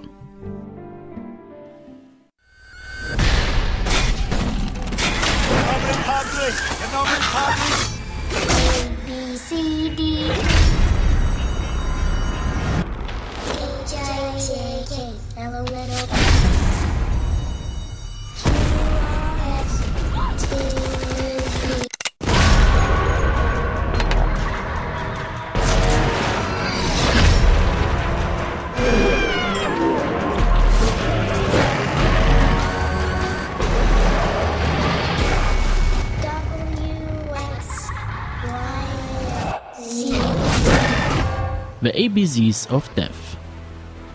Wie lautet das ABC des Sterbens? Hm. Mit dem Episodenfilm The ABCs of Death möchten 26 unterschiedliche Regisseure aus aller Welt Antwort darauf geben. Und zwar mit 26 Kurzfilmen. Allein oder zu zweit wurden ihnen jeweils ein Buchstabe des Alphabets zugeteilt und im Anschluss mussten sie sich ein Wort dazu ausdenken, das eine Todesart bezeichnet oder beschreibt. Basierend auf den Begriffen entstanden 26 gruselige Episoden und damit ein ABC des Todes, beziehungsweise der Todesarten.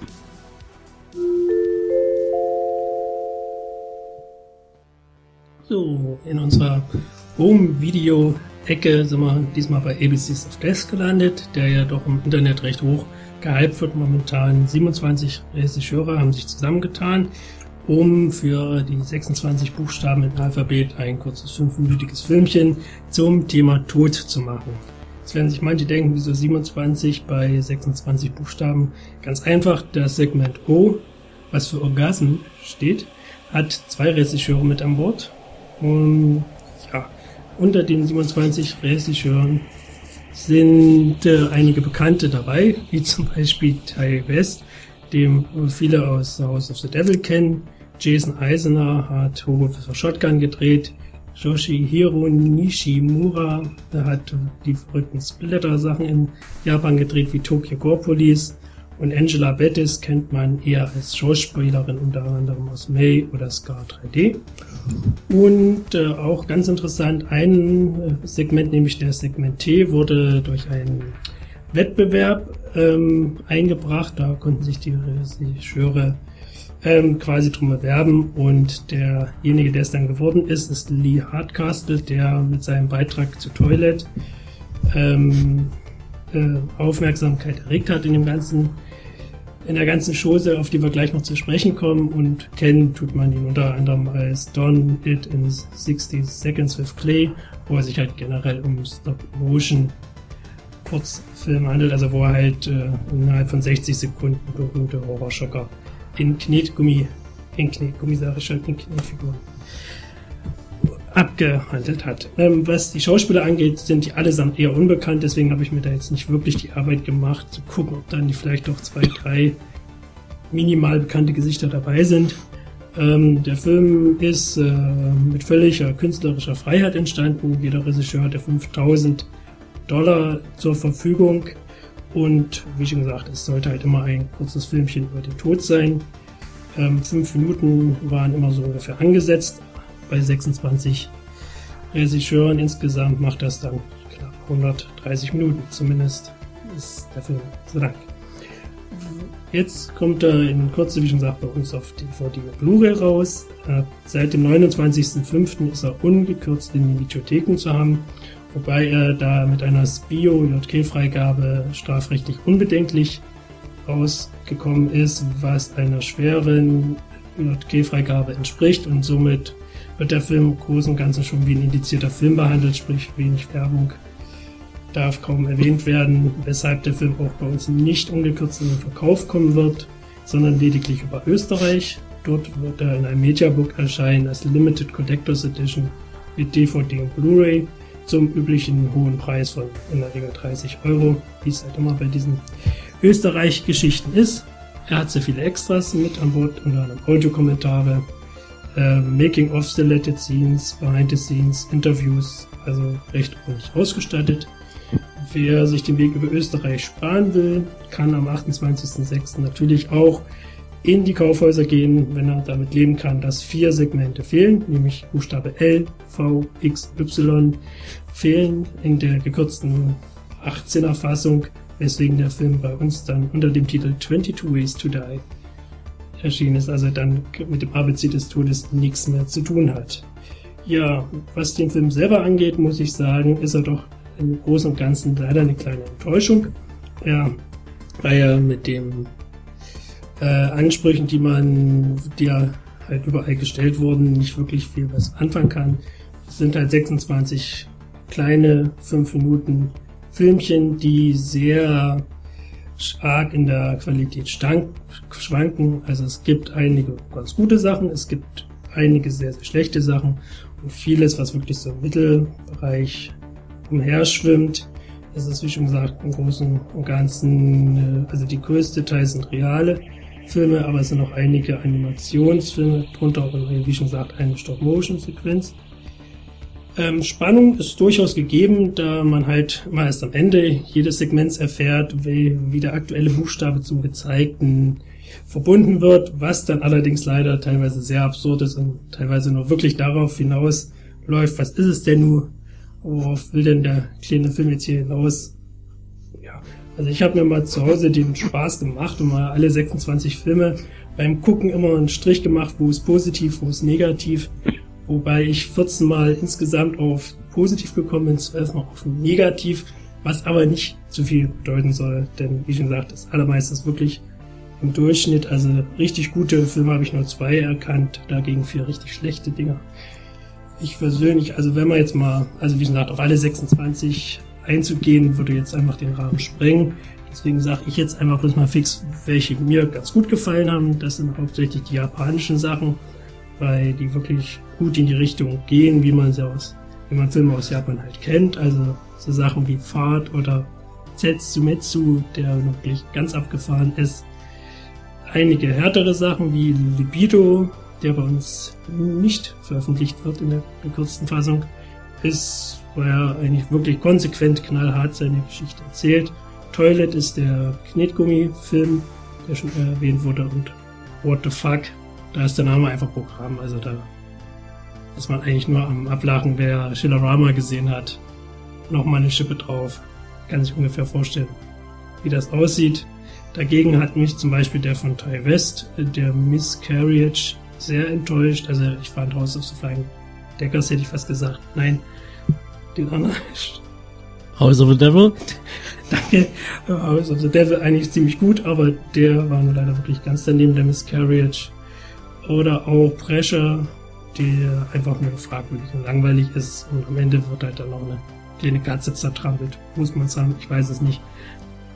Und auch der von vielen hochgelobte XXL fand ich persönlich jetzt sehr widerwärtig. Unterm Strich sei somit gesagt, also der Film ist, hat seine Höhepunkte, hat seine Tiefpunkte. Ich würde ihn jetzt so bei 6 von 10 Punkten einordnen. Hoffe mal, dass der Teil 2, der 2014 kommen wird, wesentlich besser sein wird. Ähm, das Publikum selber ist so begeistert nicht. 4,9 Punkte in der IMDb und 5,67 in der OFDB sind nicht wirklich gute Aushängeschilder für diesen Film. Oder was hältst du davon, Tobe? Ich kann schon gleich mal meine quasi Punktebewertung vorwegnehmen. Ähm, der kriegt von mir glatte 5 von 10 Punkten. Und eigentlich nur wegen noch die guten Punkte gekriegt. Ähm, oder die schlechten Punkte äh, eher bekommen, äh, weil überwiegender Teil wirklich unterste Kanone war. Also äh, bei manchen äh, äh, äh äh, dachte ich echt so, äh, die haben 5000 Euro Budget gehabt, 4000 Euro in die eigene Tasche gesteckt und 1000 Euro dann wirklich letzt, letztendlich dafür ausgegeben. Da waren wirklich ein paar sehr derbe Sachen dabei. Also gerade alles, was so mit diesem ganzen Fäkalkram zu tun hat. Ähm, ich bin keine 14 Jahre alt, dass ich mich irgendwie fisch darüber irgendwie kaputt lache. Fahrt war äh, zum Beispiel so ein, so ein Knackpunkt, äh, da, da, dachte ich erst, der ist von Takashimike, also äh, Leute, die sich gegenseitig äh, ähm, zu Tode äh, ähm, quasi furzen. Anders kann man das gerade echt nie sagen und die eine dabei dann in Vakuum erzeugt und die andere dabei in ihren in ihren Anus? äh, reinzieht und dann da drin lebt in einer Blase und das sieht aus wie 2001 mit dem Baby an der Wand. Also Gott, das war total, total obskur. Ähm, Schön doof.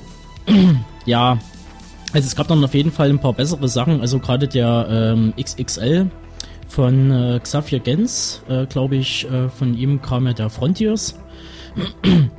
Ich fand den jetzt nie so wahnsinnig eklig. Ich habe das auch nicht so ganz verstanden, warum der überhaupt auf die äh, Verbotsliste kam, weil äh, jetzt nach dem gesehenen Evil Dead, der wesentlich blutiger und gewalttätiger daherkam, war der relativ äh, harmlos, weil gerade das mega eklige, was da wahrscheinlich so äh, bemängelt wurde, wurde ja nicht mal richtig gezeigt, weil dann ein Duschvorhang davor gezogen wird und dann einfach nur ein bisschen Blut dagegen spritzt.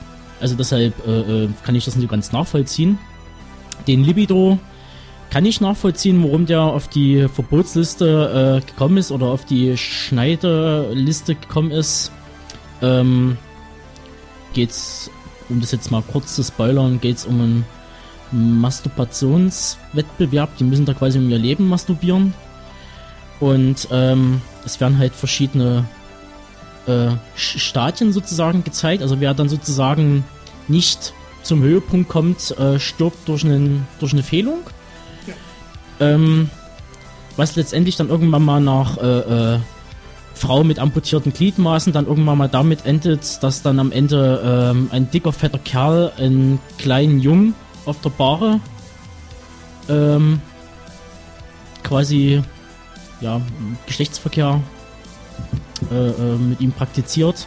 Und das äh, äh mag sein, dass es halt konsequent ist, aber äh, es hätte nie sein müssen. Es war einfach nur eine reine Pro Provokation und äh, das hatte einfach inhaltlich hätte das nicht sein müssen. Also kann ich das auch nachvollziehen. Ähm, kommen wir zu den positiven Sachen. Ähm, ich fand den Beitrag von Jason Eisner, also von Hobo, Hobo with Shotgun Regisseur, top. Es war ein 1A 80er Hommage, also es war ein, ein richtig klasse äh, Videoclip. Ja. Musik von, äh, von Power Clove. Hm? Young Buck meinst du? Den Young Buck, genau. Und ähm, der war absolut top. Warum der auf die Verbotsliste gekommen ist, äh, wegen der Thematik wahrscheinlich äh, des, des äh, oh, wegen genau, aber die nicht ansatzweise gezeigt wird. Das ist. Aber bei Libido aber auch nicht. Gezeigt wurde sie nicht. Aber gut. Ja, also ein halb, ein halb, ein halbnacktes Kind auf die Bahre legen und einen dicken, halbnackten Mann, der da irgendwie sich dann drauflegt, äh, das war schon mehr gezeigt als bei Lovebug, aber da kann man sich jetzt, äh, oder Youngbug, da kann man sich natürlich jetzt aber streiten. Und dann, wie gesagt, äh, war auch noch ein sehr schöner Beitrag von Ben Wheatley, ähm, bekannt durch Sightseers. Das war, glaube ich, der Unearthed und es war eine schöne Vampir-Ego-Perspektive, ein Vampir-Drama sozusagen in drei, vier Minuten. Der war auch schön umgesetzt. Aber das waren halt eben wirklich so diese zwei, drei kleinen Highlights und der Rest, den kann man ja unter Ulk verbuchen. Und deshalb, wie gesagt, kommt es eben zu der Bewertung, die ich vor uns abgegeben habe.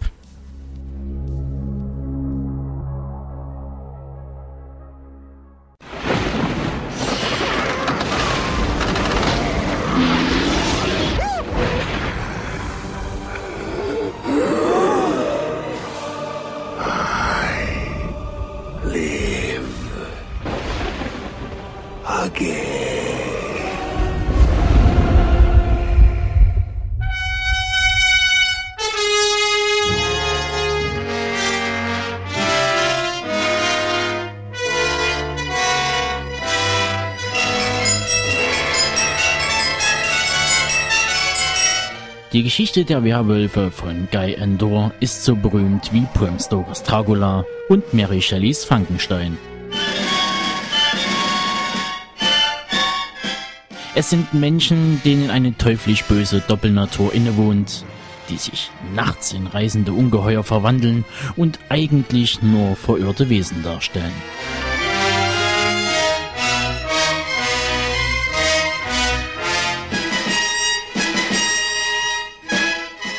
Das Ambiente ist gotisch und dunkel, die Farben matt, nur das Rot leuchtet. Terence Fischer verfilmte die Story unter dem Titel Der Fluch des Sinestro im Jahre 1961. It came from a land of brutality and evil. It came from terror and fear. The curse of the werewolf that was laid on a baby who grew into a man possessed by a monster.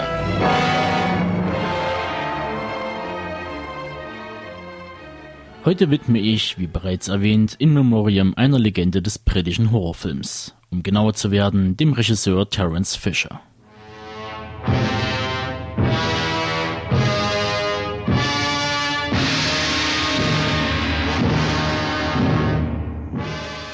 Terence Fisher, Hausregisseur der britischen Hammerfilmproduktion, wird vor allem durch die Dracula-Versionen mit Christopher Lee bekannt.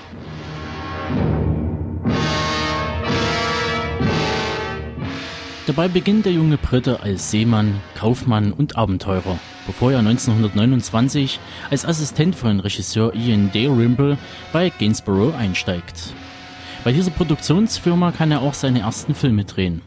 Doch dann kommt er zu Hammerfilm und wird Hausregisseur des berühmten Horrorfilmstudios.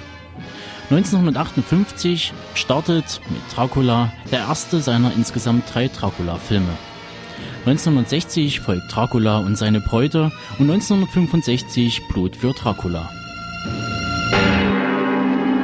This is the story of Dracula, a creature who destroys all whom he touches. Dracula the terrifying, the feared, who sleeps in the tombs of the dead by day and arises at night to inflict his terror upon the innocent and the unsuspecting.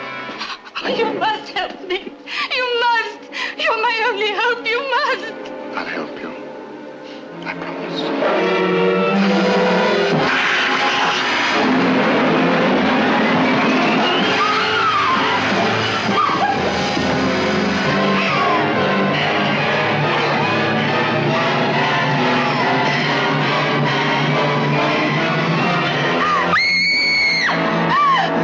Please try and understand.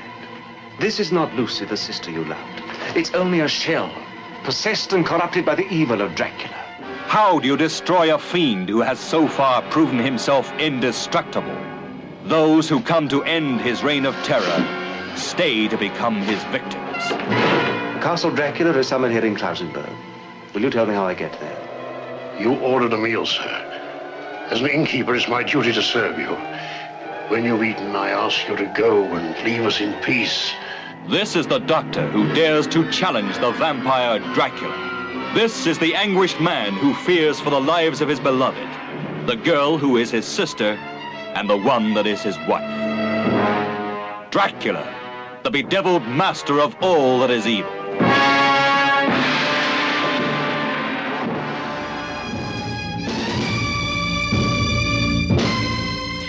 Fischer verfilmt, fast immer nach Drehbüchern von Jimmy Sangster, die populären Werke von Bram Stoker, Mary Shelley und Sir Arthur Conan Doyle, um nur ein paar zu nennen.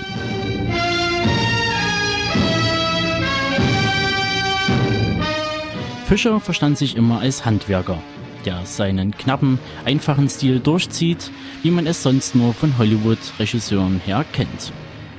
Das Rampenlicht lag ihm fern, und so machte er Schauspieler wie Christopher Lee und Peter Cushing zu Stars, während er selbst in Vergessenheit geriet. Deshalb kann man die Qualität von Fischers Film erst einschätzen, wenn man sie mit nachfolgenden Werken von John Huff oder Alan Gibson vergleicht. Selbst der ehemalige Kameramann Freddie Francis kann mit seinen Horrorfilmen Fischer nicht das Wasser reichen.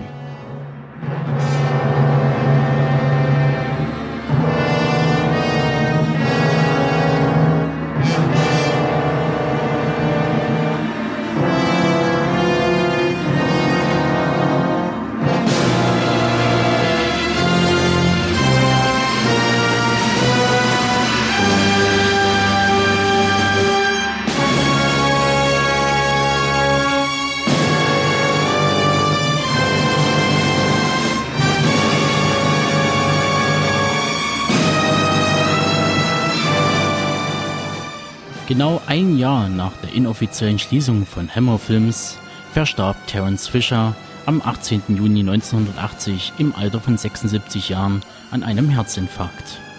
Sein Erbe bleibt bestehen und die Tradition der Hammer-Films wurde mit der Reaktivierung im Jahre 2000 und mit sehr erfolgreichen Titeln wie Let Me In und The Woman in Black weitergeführt. Und damit schließe ich die aktuelle In Memoriam-Ausgabe und wünsche euch weiterhin viel Spaß mit dem Programm von Deep Red Radio.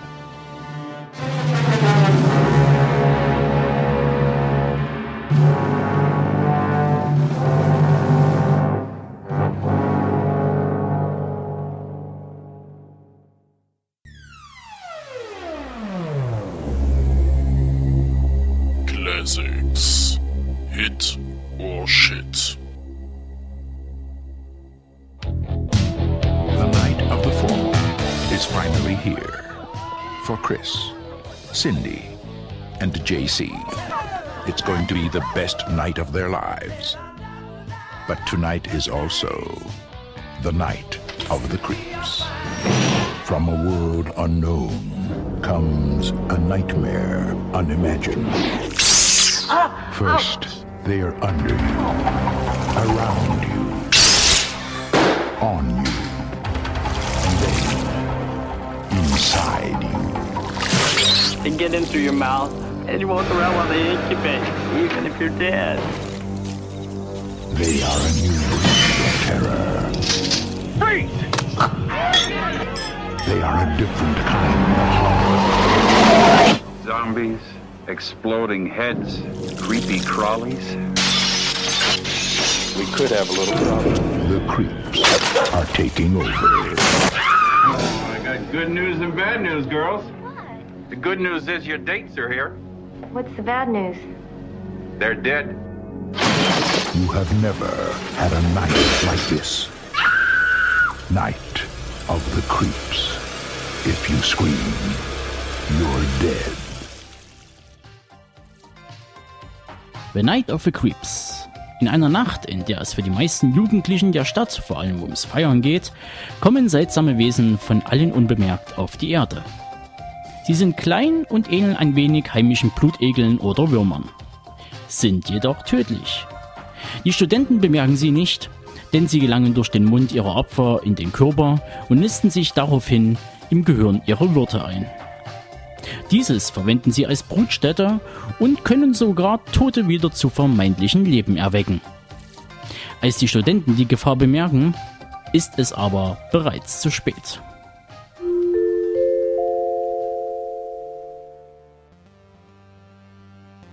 Ja, nach ganz langer Zeit erscheint jetzt endlich äh, als Klassiker, würde ich ihn schon nennen, auf unserem Heimkinomarkt DVD und Blu-ray Night of the Creeps. Vorher wirklich nur in deutschen Kreisen auf VHS zu haben. Er ist von 86 und geht auch ungefähr 86 Minuten. Ist ähm, der Debütfilm gewesen von Fred Decker, der damals noch relativ jung von der ähm, von der Uni kam und mit seinen paar Kumpels in einem sehr filmischen ähm, Dunstkreis äh, sich das Drehbuch ausgedacht hat und es irgendwie nach langem Rödeln auch geschafft hatte, da eine Produktionsfirma, einen speziellen Produzenten ähm, darauf aufmerksam zu machen, dem das Ganze gefallen hat, der dann sogar ein Budget von 5 Millionen US-Dollar ermöglicht hat. Ähm, ich nehme das mal vorweg. Er hat ungefähr bis jetzt leider wirklich nur 600.000 wieder eingespielt, ist also eine totale, äh, was das Publikum angeht, total drunter gefahren. Hat ihm damals keiner Beachtung geschenkt. Sein Ruf als guter, klassischer 80er Jahre äh, Komödie, Horror, Mix, äh, den hat er sich erst wirklich später erarbeiten müssen. Er hat ähm, damals schon den relativ bekannten Tom Atkins äh, für die größere, größte Nebenrolle bekommen, der den Detective Cameron spielt. Ähm, den hat man vorher wahrscheinlich schon in The Fog gesehen oder Escape from New York oder Halloween 3, Season of the Witch. Und später dann auch in Lethal Weapon, Bruiser oder My Bloody Valentine. Also schon jemand, der einerseits auch dem Genre sehr treu war und glaube ich fast in jedem seiner Filme immer den Bullen gespielt hat. Also der war dann sehr auf die Rolle des Detectives ausgelegt. Ähm, die Hauptdarsteller sind der Steve Marshall als JC und Jason Lively als Chris. Hier werde ich keinerlei Filme nennen, weil ähnlich wie es dem Regisseur widerfahren ist, haben die sowohl davor als auch danach nicht mehr viel gemacht, was ich jetzt nicht unbedingt auf die Night of the Creeps zurückführen könnte, weil ich fand den jetzt auch darstellerisch für eine Komödie in der Zeit gar nicht so schlecht. Aber auch der Fred Decker durfte, wahrscheinlich weil es so ein großer Flop war, hat er dann noch Monster Squad gemacht, eine Folge Geschichten aus der Gruft und dann noch Robocop 3 und dann war die Regiekarriere vorbei. Er hat dann wohl noch ein paar Drehbücher geschrieben äh, für Star Trek Enterprise, aber leider kam da nicht mehr viel. Ähm, ich komme zurück zu den Darstellern. Die haben auch nicht mehr viel zustande gebracht, auch die Jill Whitlow, die die Cynthia nicht spielt. Aber von den Namen gehe ich jetzt mal gleich weiter. Ist ein Film, der unheimlich viel zitiert. Der JC heißt nämlich ausgeschrieben James Cam Carpenter Hooper. Der Chris ist der Christopher Romero und die Cynthia ist die Cynthia Cronenberg. Und der Detective ist, na, wie ich sagte, der Detective Cameron. Dann gibt es noch den Detective Landis und den Mr. Miner. Also der hat wirklich jeden Namen hier mit einem großen Horrorregisseur besetzt. Er ist halt auch ein Fan. Man kann das gut in den Extras, auf die ich gleich noch zu sprechen komme, ähm, sehen. Kleine Nebenrolle übrigens auch noch Dick Miller, der ja auch so ein kleines, äh, kleiner All-Time Running Gag ist in den verschiedensten Joe Dante-Filmen. Es geht auch weiter mit äh, relativ bekannten Leuten. Die FX-Crew, die damals auch noch relativ jung war. Die spielen erstens alle mit und da spielen die so äh, Brüder von einer Verbindung und dann später Zombies. Ähm, da waren der Robert Kurtzman und Howard Berger dabei, die ja später die KNB gegründet haben und der Kurtzman ja auch als Regisseur sich versucht hat äh, mit zum Beispiel Wishmaster und das war ja auch gar nicht so verkehrt. Ähm, die DVD und die Blu-ray kommt am 7.6. oder kam am 7.6. veröffentlichen von Winkler Film und Alive und ähm, für mich aus meiner Sicht ja sehr guten Extras, weil nicht nur die normale Kinofassung drauf ist, sondern auch der Director's Cut. Ähm, der musste dann, was die Erstauswertung angeben, nämlich einige Zugeständnisse machen, weil die Produktionsfirma ein paar Nachdrehs verlangt hatte. Zum einen hatte das Ende nicht so richtig gefallen. Ich sage jetzt nicht warum, das könnt ihr dann selber sehen. Zum anderen musste noch ein bisschen Action eingegeben werden. Zusätzlich hat man noch Making of, Deleted Scenes, verschiedenste Audio-Kommentare und auch eine Featurette mit und über Tom Atkins. Also alles, was das Herz begehrt. Ähm, der Film selber wird halt in Kreisen Horrorkomödien Klassiker genannt. Ist halt eine bunte Mischung wirklich und das war auch so beabsichtigt vom Regisseur aus Komödie, Zombiefilm, Invasionsstreifen und äh, der mixt das alles ganz wild zusammen hat äh, nicht nur aufgrund der aufgezählten Leute vorhin recht gute Effekte, die für mich immer noch stimmig sind. Die sind natürlich für heutige Sichtverhältnisse nicht mehr wirklich brutal wirkend. Er hat auch eine FSK äh, 16 gekriegt, ist vollkommen ähm, berechtigt. Es ist ein bisschen schade, dass der Regisseur danach wahrscheinlich kein Geld mehr bekommen hat, um noch was zu drehen, weil das wäre eigentlich aus rein filmischer Sicht ein ganz guter Einstand. Äh, pendelt so bei 6,7 IMDB rum. Ich gebe ihm 7 von 10. Wie sieht's bei dir aus, David? Ja, bin auch bei 7 von 10 Punkten. Ja, hat er jetzt auch sehr viel Spaß gemacht. Ich habe ihn jetzt seit Ewigkeiten wirklich das erste Mal wieder gesehen und war doch gleich auch am Anfang von dieser herrlichen Alien-Sequenz sehr begeistert, die dann in so eine schwarz-weiße Anfangssequenz übergeht und dann erst in die typische 80er Jahre Horrorkomödie zu wechseln. Also was ich sehr gut auch fand, ist es halt zwar halt mal kein Slasher.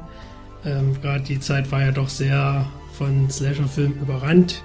Und die haben halt mal wirklich, ähm, ja, wie du es schon gesagt hast, also eine Mischung aus Science-Fiction, Horror und Komödie, die einfach rundum passt. Ich war auch sehr von Tom Atkins überzeugt, der halt wieder als äh, übliche Rolle zu sehen ist, also als Detektiv, diesmal mit schönen schnippischen Sprüchen, wo es sehr viel zu lachen gibt. Leider im Deutschen nicht so gut, weil die Synchronstimme absolut nicht passt, wie ich finde.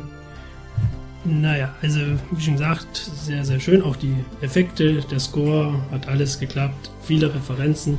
Die Namen hast du schon aufgezählt, wo jeder Horrorfan eigentlich mit der Zunge schnalzt. Und dazu der Showdown der absolut klasse ist. Alles in allem möchte ich deswegen noch nicht so viel dazu sagen, weil das meiste hast du schon aufgeführt.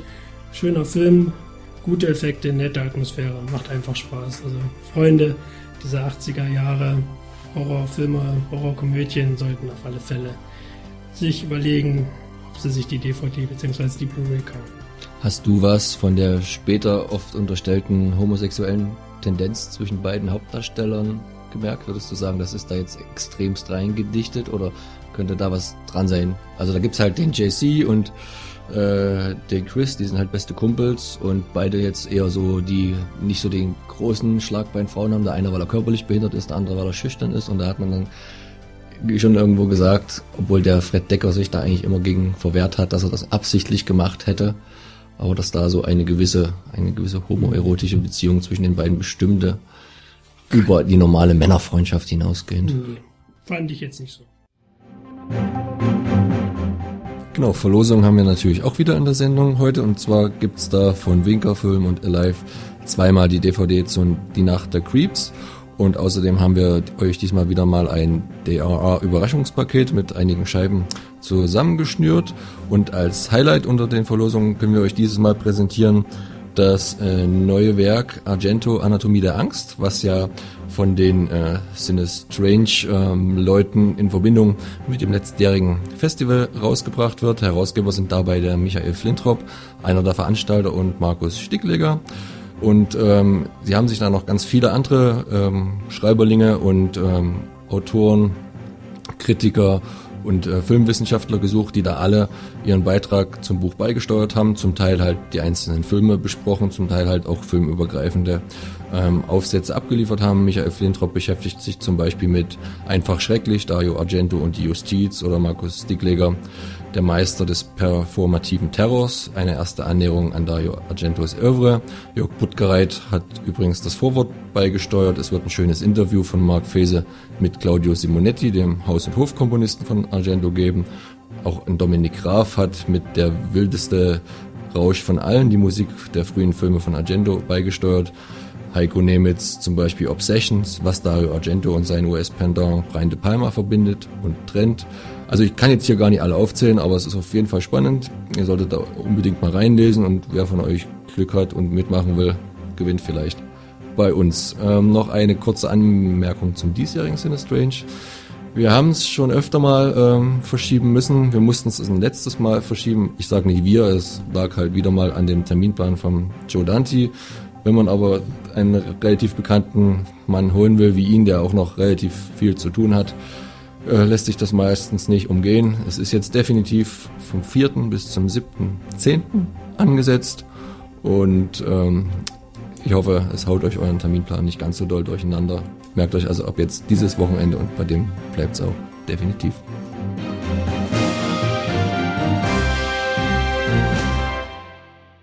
Da wären wir auch schon bei unserem namensgebenden Special Sounds of Fear. Dafür begrüße ich ganz herzlich Patrick Holtheuer vom Label Audionarchie. Hallo Patrick, du bist Betreiber des Hörspiellabels Audionarchie, Inhaber des Forums der Hörspielfreunde und Begründer der Hörspielhölle. Doch einige Hörer werden damit wahrscheinlich wenig anfangen können. Darum stell dich erst einmal vor. Wer ist Patrick Holtheuer und was verbirgt sich hinter diesem? Patrick Holtheuer, Baujahr 1977, ähm, hat eigentlich nichts zu verbergen. Und ähm, ja, ich bin gelernter Programmierer, habe diesen Job aber eigentlich nie ausgeübt und ähm, war bis Anfang 2010 noch in äh, Lohn und Brot, bis ich dann gegangen worden bin. Und ähm, danach gab es eine halbjährige Findungsphase, möchte ich es mal nennen. Und ähm, Ende 2010 habe ich mich dann selbstständig gemacht mit meinem Hörspiellabel Audionarchie. Ähm, das war es eigentlich im Prinzip schon. Ähm, ich glaube, der Rest interessiert die Leute da draußen wahrscheinlich auch gar nicht. Ähm, aber so ging es dann halt los mit meinem Hörspiellabel. Die Hochzeiten, in der sich das Medium Hörspiel wie geschnitten Brot verkauften, liegen ja schon einige Jahre zurück. Der Markt wird hauptsächlich von den großen Labels dominiert und selbst diese haben mit rückläufigen Verkäufen zu kämpfen. Auch der derzeitige Trend, mittels Crowdfunding und Kickstarter Hörspielprojekte ins Leben zu rufen, ist in der Szene weitestgehend akzeptiert, doch in 90% der Fälle verlaufen diese schnell im Sande der Zeit.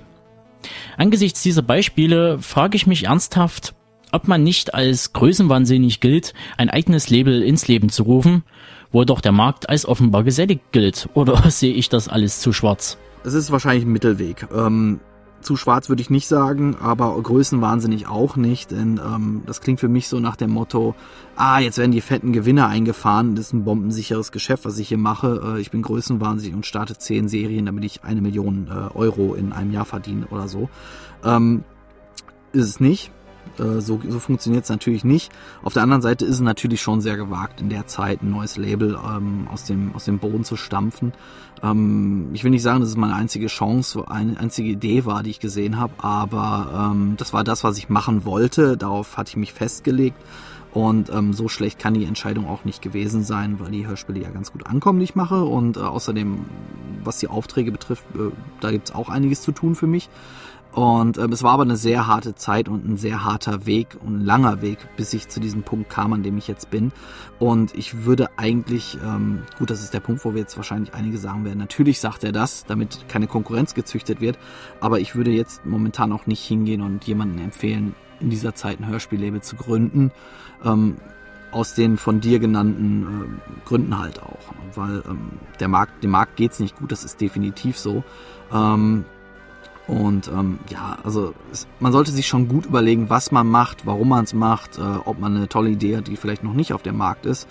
Aber ansonsten ähm, würde ich es nicht empfehlen, auch noch ein Hörspiellabel zu gründen. Und man sieht ja auch anhand der, ähm, der Labels, die in der letzten Zeit gegründet worden sind, also da sind die, da sind die Zahlen ja auch rückläufig im Prinzip.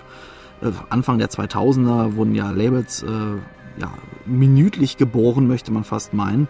Und ähm, Jetzt zum Beispiel beim Orkanus in diesem Jahr kann man ja sagen, ähm, der, der, das Newcomer-Label wurde ja nicht mehr ausgerufen. Also es gab kein bestes Newcomer-Label dieses Jahr und das hat auch damit zu tun, dass es immer weniger werden. Es wird immer weniger neue Label geben und ähm, deshalb ist die Kategorie unter anderem gestrichen worden.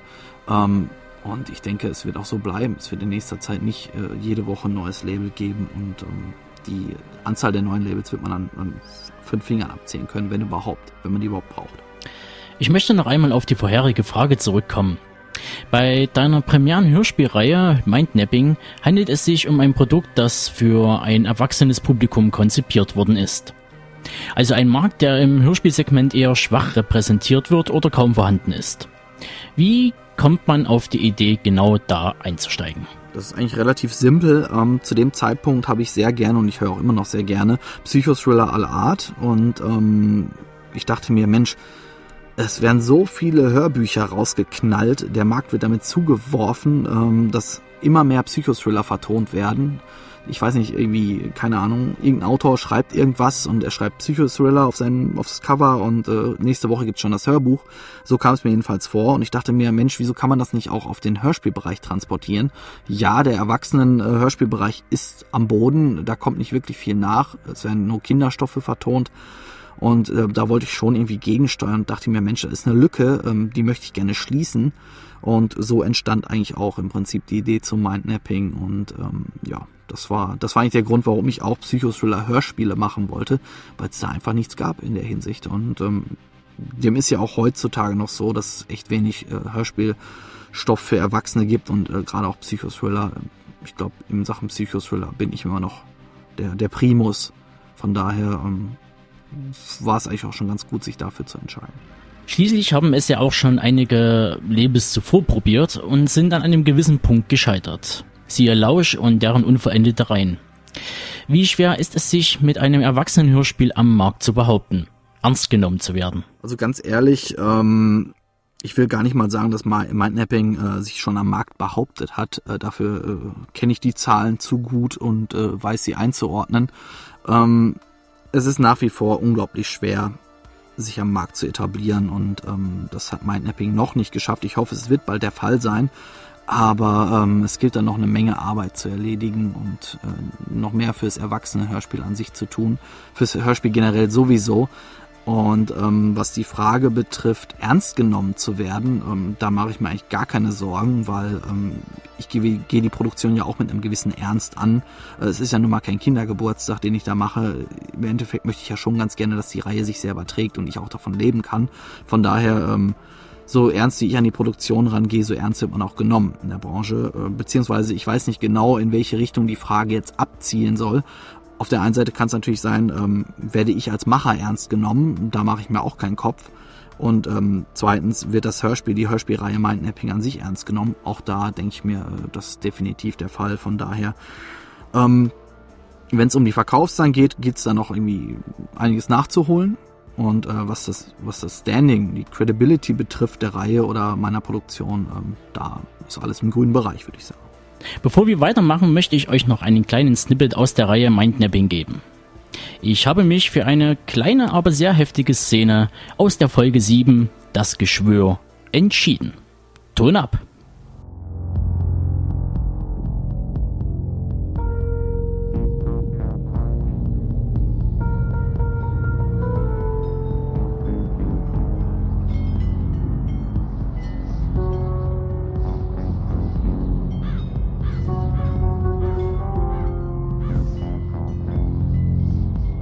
Der Winter kam früh. Sogar für North Dakota. Der Schnee nahte unaufhaltsam aus nordöstlicher Richtung. Ich konnte ihn bereits spüren. Himmel und Horizont verschmolzen zu einem diffusen Grau. Die sichtbare Welt schrumpfte auf wenige Quadratkilometer. Ich stand auf meiner Veranda und dachte darüber nach, dass meinem Heimatort East Hope mal wieder eine harte Zeit bevorstand. Ich sollte mich irren. Es würde unerträglich werden.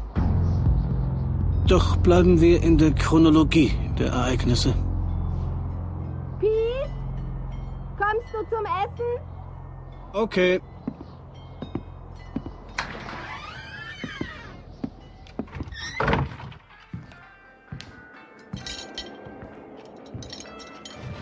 Henry vom Supermarkt hat gesagt, dass er deinem Bruder keinen Kredit mehr geben kann.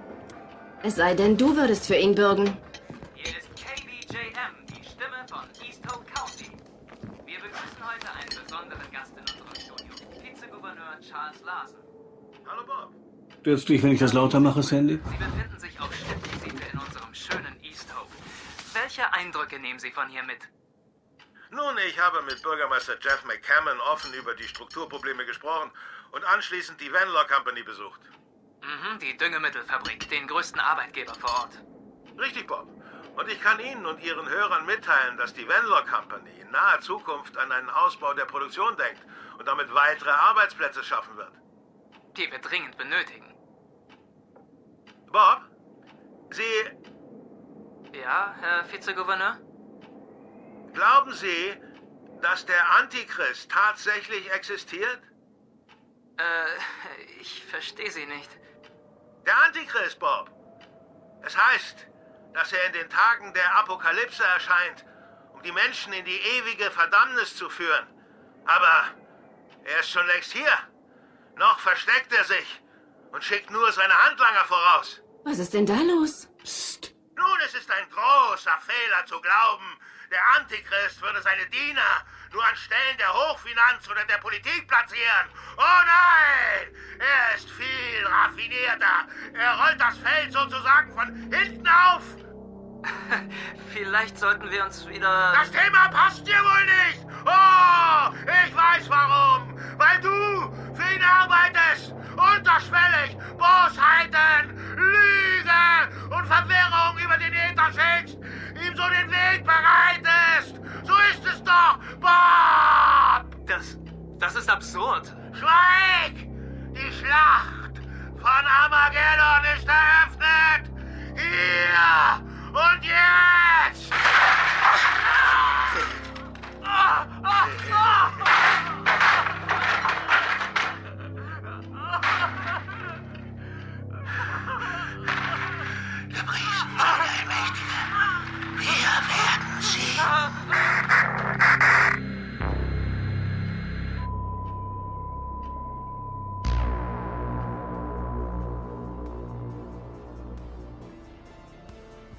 Und passiert es oft, dass man Mindnapping schnell in die Schublade der Trivialhörspiele wie John Sinclair, Larry Brent oder Jack Slaughter steckt?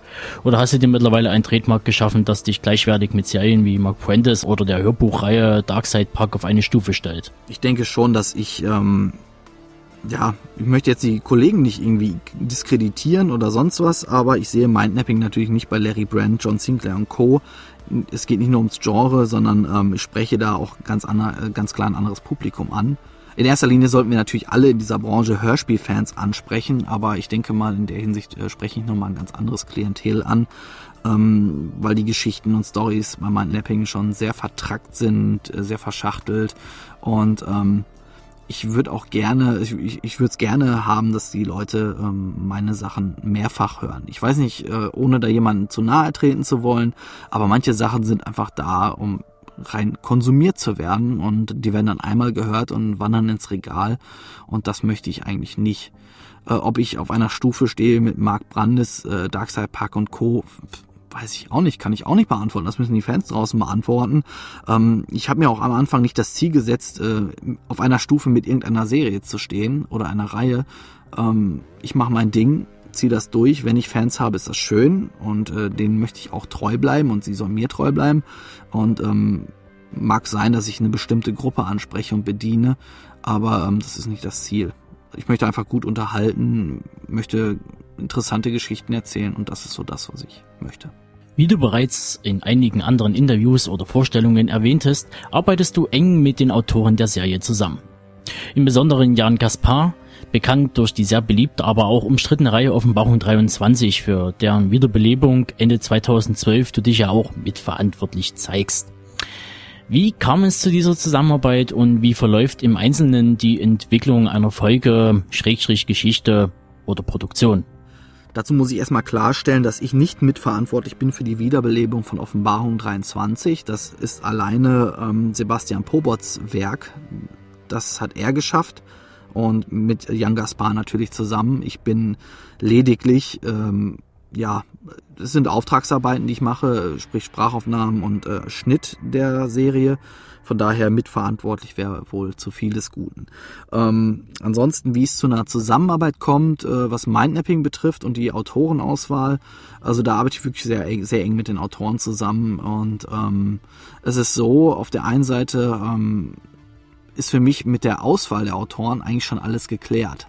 Ich äh, spreche nicht viel rein in die, in die Arbeit. Ich lasse die Autoren grundsätzlich eigentlich laufen und lasse sie machen, weil ich der Meinung bin, dass äh, daraus die, die, besten, die besten Arbeiten entstehen.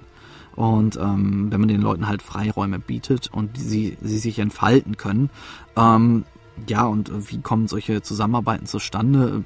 In den meisten Fällen kenne ich die Autoren halt.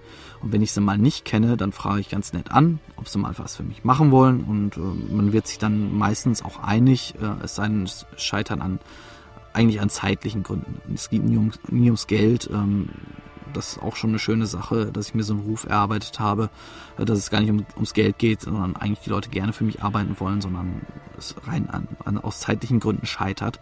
Und die Arbeit mit Jan Gaspar resultierte im Prinzip daraus, dass ich, wie gesagt, ähm, die Auftragsarbeiten für Highscore Music in Sachen Offenbarung 23 mache und ähm, ja, das, ich, ich wollte mit Jan Gaspar sowieso mal zusammenarbeiten, auch außerhalb von Offenbarung 23 und es, es hat sich einfach angeboten und äh, daraus resultierte halt die Folge 13 Beyond the Shiny Theater, ähm, die im Prinzip ein Prequel beziehungsweise ein vergangenes Abenteuer von T-Rex darstellt. Und ja, das war's dann halt. Gibt es eigentlich beim Ausarbeiten der Stories und Drehbücher vielleicht Beschränkungen und oder Tabus für die Autoren oder lässt du ihnen die nötige Freiheit, die sie brauchen? Hm, also im Prinzip lasse ich ihnen schon die Freiheiten. Ähm, ich bekomme, in der Regel bekomme ich ein Exposé, bevor ich eine Folge absegne, beziehungsweise dass das Thema, äh, um das es in, der, in dem Exposé geht, dass es zu einer kompletten Folge ausgearbeitet wird. Ähm, Tabus mh, hm, sagen wir mal so, das hatte ich auch schon in, ein, in einem anderen Interview erwähnt, ähm, wenn halt illegale Dinge in welcher Form auch immer ähm, positiv dargestellt werden, in einem positiven Licht dargestellt werden, ähm, da hört der Spaß für mich auf und ähm, da möchte ich natürlich dann kein Hörspiel von machen. Wenn es darum geht, dass es heiße Themen sind, ähm, die angepackt werden, da bin ich immer ein Freund von wenn es halt dann am Ende so auch dargestellt wird, dass es halt nichts Gutes ist. Ähm, das soll natürlich nicht heißen, dass es am Ende ein Happy End gibt, aber ähm, es geht einfach rein um die Darstellung der Themen. Ansonsten würde ich sagen, es gibt keine Tabus. Ähm, ich finde eigentlich sogar, dass man äh, noch zu selten Tabuthemen anpackt und diese in Hörspielform bringt. In, in Filmform funktioniert es auch wunderbar, da gibt's äh, genug Beispiele. Ähm, warum auch nicht, warum nicht auch in Hörspielform? Und das äh, finde ich sogar fehlt noch ein bisschen. Wie ich bereits erwähnte, arbeitest du ja neben Mindnapping und Offenbarung 23 auch an der Reihe The Return of Captain Future. Eine Hörspielserie, die von der Thematik her gerade etwas herausfällt. Ähm, betrachtest du Captain Future als Ausgleich zu deinen zwei anderen Serien oder siehst du das eher als Herzensprojekt an? Und wie stehst du überhaupt zur Vorlage? Auch da muss ich sagen, ähm, es ist nicht meine Serie. Ähm, die äh, Serie Captain Future ist natürlich auch von Highscore Music, sprich Sebastian Pobot, genau wie Offenbarung 23 eine Auftragsarbeit. Und ähm, ja, warum soll ich es als Ausgleich sehen oder sonst was? Also ähm, ich gehe eigentlich alle Auftragsarbeiten gleich an, mit dem gleichen, gleichen und nötigen Ernst. Ähm, da, da wird nichts als Ausgleich gesehen oder so. Und ähm, natürlich schwingt da auch eine ordentliche Portion Nostalgie mit, ähm, da ich als Kind natürlich auch gerne Captain Future gesehen habe. Ähm, Herzensprojekt wiederum, gut, ich bin bei allen Projekten mit vollem Herzen dabei. Und ähm, wie ich zu den Vorlagen stehe, gut, die sind ein bisschen, sind ein bisschen angestaubt, das muss man ganz klar sagen. Es sind ja auch die Vertonungen der Originalbuchvorlagen nach Edmund Hamilton. Und ähm, ja, wie soll ich dazu stehen? Also ich, ich mag, mag das Projekt von vorne bis hinten, ob es die Bücher sind und ähm, die Adaption, das macht einfach riesigen Spaß, aber als Ausgleich sehe ich es nicht und ähm, das, äh, warum soll ich nicht auch mal was anderes machen als immer die ganz ernsten Dinger und ähm, also ich würde auch gerne Kinderhörspiele produzieren. Ich würde ich würd alles gerne machen. Features, äh, Doku Dokumentationshörspiele, was auch immer. Ähm, kein Ausgleich. Genauso ein Projekt wie, wie alle anderen auch, bei dem ich auch voll bei der Sache bin. Wenn wir schon das Thema Film anschneiden, möchte ich in dem Zuge auf deine zweite Leidenschaft eingehen. Bevor ich dich nach deinen Perlen und Leichen in der heimischen Videothek ausfrage, würde ich gerne wissen, inwieweit es eine Einflussnahme des Kinos auf die Entwicklung der heutigen Hörspielproduktion gibt. Also ich würde sagen, es beeinflusst Hörspielproduktionen so gut wie gar nicht. Also klar, es gibt natürlich immer wieder mal äh, Leute, die meinen, ähm, sie setzen irgendeine Lizenz um, ohne sich die Lizenzrechte einzuholen und nennen das Ding dann auch anders. Also was kommt immer wieder mal vor, aber ehrlich gesagt habe ich nicht das Gefühl, dass sich solche Konzepte durchsetzen, weil sie nicht unbedingt äh, auch Konzepte sind. Es sind irgendwelche Luftschlösser, die gebaut werden. Und ähm, von daher würde ich auch behaupten, dass sich der Einfluss des Kinos auf die Hörspielbranche, auch wenn man immer vom, vom äh, Kino für die Ohren und Kopfkino redet, ähm, dass es da eigentlich gar keinen großen Einfluss gibt. Also klar, man möchte natürlich auch mal Lizenzthemen umsetzen, aber da scheitert es meistens auch daran, äh, am Kleingeld, am nötigen Kleingeld, dass man so eine Lizenz überhaupt einholen kann. Aber ähm, ich glaube, da hört der Einfluss auch schon auf, weil das, das Hörspiel an sich ein völlig anderes Medium ist. Nicht nur, weil das Bild fehlt, aber man muss auch anders erzählen. Die Erzählweisen sind anders. Und ähm, ich glaube, der Einfluss hält sich da sehr in Grenzen. Da wir uns ja bei Deep Red Radio als Liebhaber des Genre- und Unterhaltungsfilms sehen, wollen wir natürlich wissen, welche Filme, Genre oder Regisseure bei dir den höchsten Credit haben. Äh, schwer zu sagen. Also ich gucke eigentlich so gut wie alles und ähm, da klar, natürlich gucke ich lieber Filme aus dem übernatürlichen Bereich, ähm, Mystery, Grusel, Horror, äh, aber es kann auch mal einfach ein ganz normaler Thriller sein, es kann David Lynch Kino sein, also sehr abgefahren und bizarr. Ich ziehe mir auch sehr, sehr gerne mal die schönen abstrusen Monsterfilme der 60er rein, Godzilla, King Kong etc. Ähm, also ich bin, ich würde schon sagen, ich bin eher ein Anhänger des ungewöhnlichen Kinos, gucke aber im Prinzip alles und äh, bestimmte Regisseure oder, oder Filme, ähm, die bei mir den höchsten Credit haben, könnte ich so nicht sagen. Tut mir leid. Würde ich gerne beantworten und äh, meine Favoriten rauspicken, aber das äh, geht nicht. Und wie oft kommt es vor, dass der eine oder andere filmische Stoff seinen Weg in ein Produkt von Label Audio Anarchie findet? Ganz ehrlich, gar nicht. ähm, nee. Das sind alles eigene Dinger und ähm, man macht, man macht sein eigenes Ding, also man möchte nichts kopieren. Ähm, das möchte ich absolut auch gar nicht. Ähm, sicherlich heißt es immer wieder, Mensch, Folge 1 äh, erinnert mich an, weiß ich nicht, Fight Club, äh, äh, irgendeine Stephen King-Geschichte etc., aber ähm, das ist definitiv keine Absicht und äh, man kann das Rad auch einfach nicht mehr neu erfinden. Also ähm, wird es immer wieder mal passieren, dass es heißt, Folge X erinnert mich an Film Y, aber es ist keine Absicht, das äh, kann ich hoch und heilig äh, versprechen. Von daher ähm, mag es sein, dass im Unterbewusstsein irgendwas vielleicht den Weg in eine Hörspielfolge mal findet, beziehungsweise die Fans das meinen, aber ähm, eigentlich rein gar nicht. Das kann ich so sagen. Gibt es deiner Meinung nach filmische Vorlagen, die zu einer Hörspielumsetzung taugen? Und wenn ja, welche und wie sollten diese aussehen oder besser gesagt sich anhören? Ganz ehrlich, ähm, wenn ich wüsste, welche filmischen Vorlagen vertont werden sollten, würde ich es nicht verraten. Nachher bringe ich irgendjemand auf dumme Gedanken und äh, die Gedanken möchte ich lieber für mich behalten. Vielleicht steckt ja ja eine Idee hinter für meine nächste Serie. Mal schauen. Von daher, also ähm, kann ich aber auch so gar nicht beantworten. Also es taugen sicherlich eine Menge Stoffe. Aber das Problem ist natürlich auch, äh, das Ding gibt's dann schon als Film. Was will man dann noch mit dem Hörspiel? Die Leute werden sich denken, äh, gut, äh, beim Film habe ich noch Bild dabei, ist viel besser. Ähm, da will man nichts der Fantasie überlassen, warum auch. Und ähm, nee, also kann ich jetzt so gar nicht beantworten. Und ähm, wenn ich es wüsste, was sich als Vertonung, was als Vertonung taugen würde, würde ich es auch für mich behalten. Sorry. Kommen wir wieder zurück zu Audionarchie und Mindnapping. Im Jahr 2012 hast du mit Audionarchie den Preis fürs beste Newcomer-Label erhalten. 2013 war Mindnapping gar in der Kategorie Bestes Hörspiel Erwachsene nominiert. Um genauer zu werden mit der Folge 11 Inselmännchen aus der Feder von John Beckmann, der unter anderem auch seine Spuren bei Lady Bedford und in der preisgekrönten Psychothriller-Serie Darkside Park hinterließ. Nun, wie fühlt sich die Bestätigung für deine Arbeit an?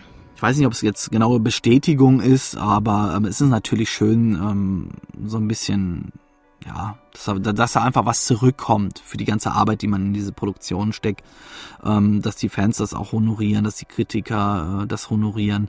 Ähm, das finde ich natürlich klasse, gar keine Frage. Aber ich habe auch schon ähm, zum zum bestes Newcomer Label, zu dem Preis bestes Newcomer Label gesagt, ähm, das ist nur ein Anfang. Es ist noch nichts erreicht. Ähm, ich, ja, es ist einfach ein Vorschuss an Vertrauen den ich da bekommen habe, dass ich mit meinem Newcomer-Label was richtig gemacht habe. Und ähm, es ist natürlich schön, immer wieder nominiert zu werden. Aber im Endeffekt ähm, reicht es natürlich nicht aus. Man möchte mehr, klar, man gewinnt natürlich gerne Preise, aber am Ende des Tages, es ist leider so, das muss man ganz klar sagen, am Ende des Tages zählt eigentlich nur was man verkauft. Wenn man davon nicht leben kann, beziehungsweise wenn es sich nicht lohnt, wenn es nicht ausreicht, da bringen rappelvolle Vitrinen mit äh, Preisen noch und nöcher eigentlich rein gar nichts. Ähm, wobei ich natürlich jetzt äh, um Gottes Willen keinen Preis ähm, dieser Branche abwerten will. Äh, das liegt mir absolut fern. Aber ähm, ja, ich, ne, ich nehme es zur Kenntnis, finde es auch ganz toll, wenn man Preise bekommt und nominiert wird. Aber ähm, es zählen letztendlich in der Branche ganz andere Dinge. Und wenn wir schon von großen Erwartungen und Preisen sprechen, wie schaut die Zukunft bei Audionarchie aus? Auf was können wir uns freuen? Vielleicht einen zweiten Abstecher nach Porterville oder einen weiteren Auftritt von Georg Brandt? Ähm, ich denke, beides kann man ausschließen. Was man aber nicht ausschließen kann, dass es weitere Crossovers geben wird. Also es steht sogar eins an demnächst, zwar Folge 14, da weiß ich noch nicht genau, wann die erscheinen wird. Es wird noch fleißig dran gewerkelt. Äh, Folge 14 Blutstern wird die Rückkehr von Leon Kramer feiern, gesprochen von Fabian Harloff, den man vor, lass mich nicht lügen, fünf, sechs, sieben Jahren das letzte Mal gehört hat. Und ähm, darauf freue ich mich schon sehr. Und ähm, es wurden aber schon Stimmen auch laut, dass ich es mit den Crossovers übertreiben würde. Ähm, demnächst ist erstmal kein weiteres Crossover geplant, was ich natürlich jederzeit ändern kann, wenn ich es für richtig halte, weil, das muss ich auch ganz klar sagen, die Crossovers sind die Folgen, die sich am besten verkauft haben bis jetzt und darauf muss ich auch ein bisschen achten. Ähm, aber zunächst ist sowas erstmal nicht geplant, ähm, auch wenn ich es gerne machen würde. Vielleicht mal eine Idee, äh, eine ganze Crossover-Reihe zu produzieren, die nur aus Crossovers besteht, wäre natürlich witzig. Ob sich sowas realisieren lässt, ob Sinn macht, weiß ich nicht. Muss man mal schauen. Aber äh, wie gesagt, in nächster Zeit steht sowas nicht an. Wie ich von dir durch die Blume erfahren habe, planst du eventuell eine neue Serie. Kannst du uns schon einen kleinen Hinweis geben? Hm, Habe ich was von einer neuen Serie erzählt? Ähm, also bei mir erscheint momentan, also es, es ist nichts geplant im Moment. Äh, man werkelt zwar im Hintergrund immer an neuen Ideen und Konzepten. Äh, ich werkle an einer Idee schon sehr, sehr lange, seit zig Jahren, aber ähm, Da tut sich leider noch nichts aus diversen Gründen. Und ähm, ob direkt bei Audionarchie eine weitere Serie erscheinen wird, steht noch in den Sternen. Das ist sehr ungewiss. Ich muss erstmal das eine Baby ähm, ja, ans Laufen bringen. Ähm, Mindnapping nimmt meine Zeit im Prinzip auch, was Audionarchie an sich betrifft, voll ein. Beziehungsweise mir bleibt gar nicht mehr Zeit über, weil ich meinen Lebensunterhalt mit Auftragsarbeiten verdienen muss. Ähm, eine neue Serie ist in der nächsten Zeit nicht akut. Aber es kann natürlich sein, dass immer wieder neue Auftragsarbeiten reinkommen und ich äh, für, neuen, für einen Auftraggeber halt eine neue Serie mache. Das ist, ähm, sagen wir mal, sehr wahrscheinlich. Aber beim Audionarchie erscheint jetzt in diesem Jahr wahrscheinlich nichts. Und damit wären wir mit diesem kleinen Interview durch. Ich bedanke mich recht herzlich bei Patrick Holtheuer und dass er sich die kostbare Zeit genommen hat, während der Mindnapping-Aufnahmen ein paar Fragen zu beantworten. Und wie es bei uns Brauch und gute Sitte ist, erhält der Gast das letzte Wort. Das Dankeschön für die kostbare Zeit, nämlich die kostbare Studiozeit, leite ich an Marco Peter Bachmann von Multicore Productions Hamburg weiter, ähm, bei dem wir gerade in Aufnahmen sind. Und ähm, ja, wer sagt denn, dass wir Mindmapping aufnehmen? Vielleicht nehmen wir noch ganz andere tolle Sachen hier auf. Ähm, nein, ich, ich bedanke mich für das Interview, für die Möglichkeit, ein bisschen die Werbetrommel für mich und meine Produktion zu rühren. Und ich gebe das Dankeschön einfach gerne wieder an Deep Red Radio zurück, ähm, dass ihr mich interviewt habt. Ähm, jederzeit gerne wieder. Und ja, äh, nochmals danke und bleibt dem Hörspiel treu und den guten Film auch. In diesem Sinne, viel Spaß noch. Und damit schließen wir den bunten Reigen und bedanken uns herzlich für euer Einschalten. Wir hören uns wieder am 19. Juli, dann mit dem lang vorbereiteten ersten Teil des TV-Serien-Specials und der Hommage an den italienischen Film Barbarian Sound Studio. Und bis dahin, macht's gut und ehrt eure Antenne. Bye bye.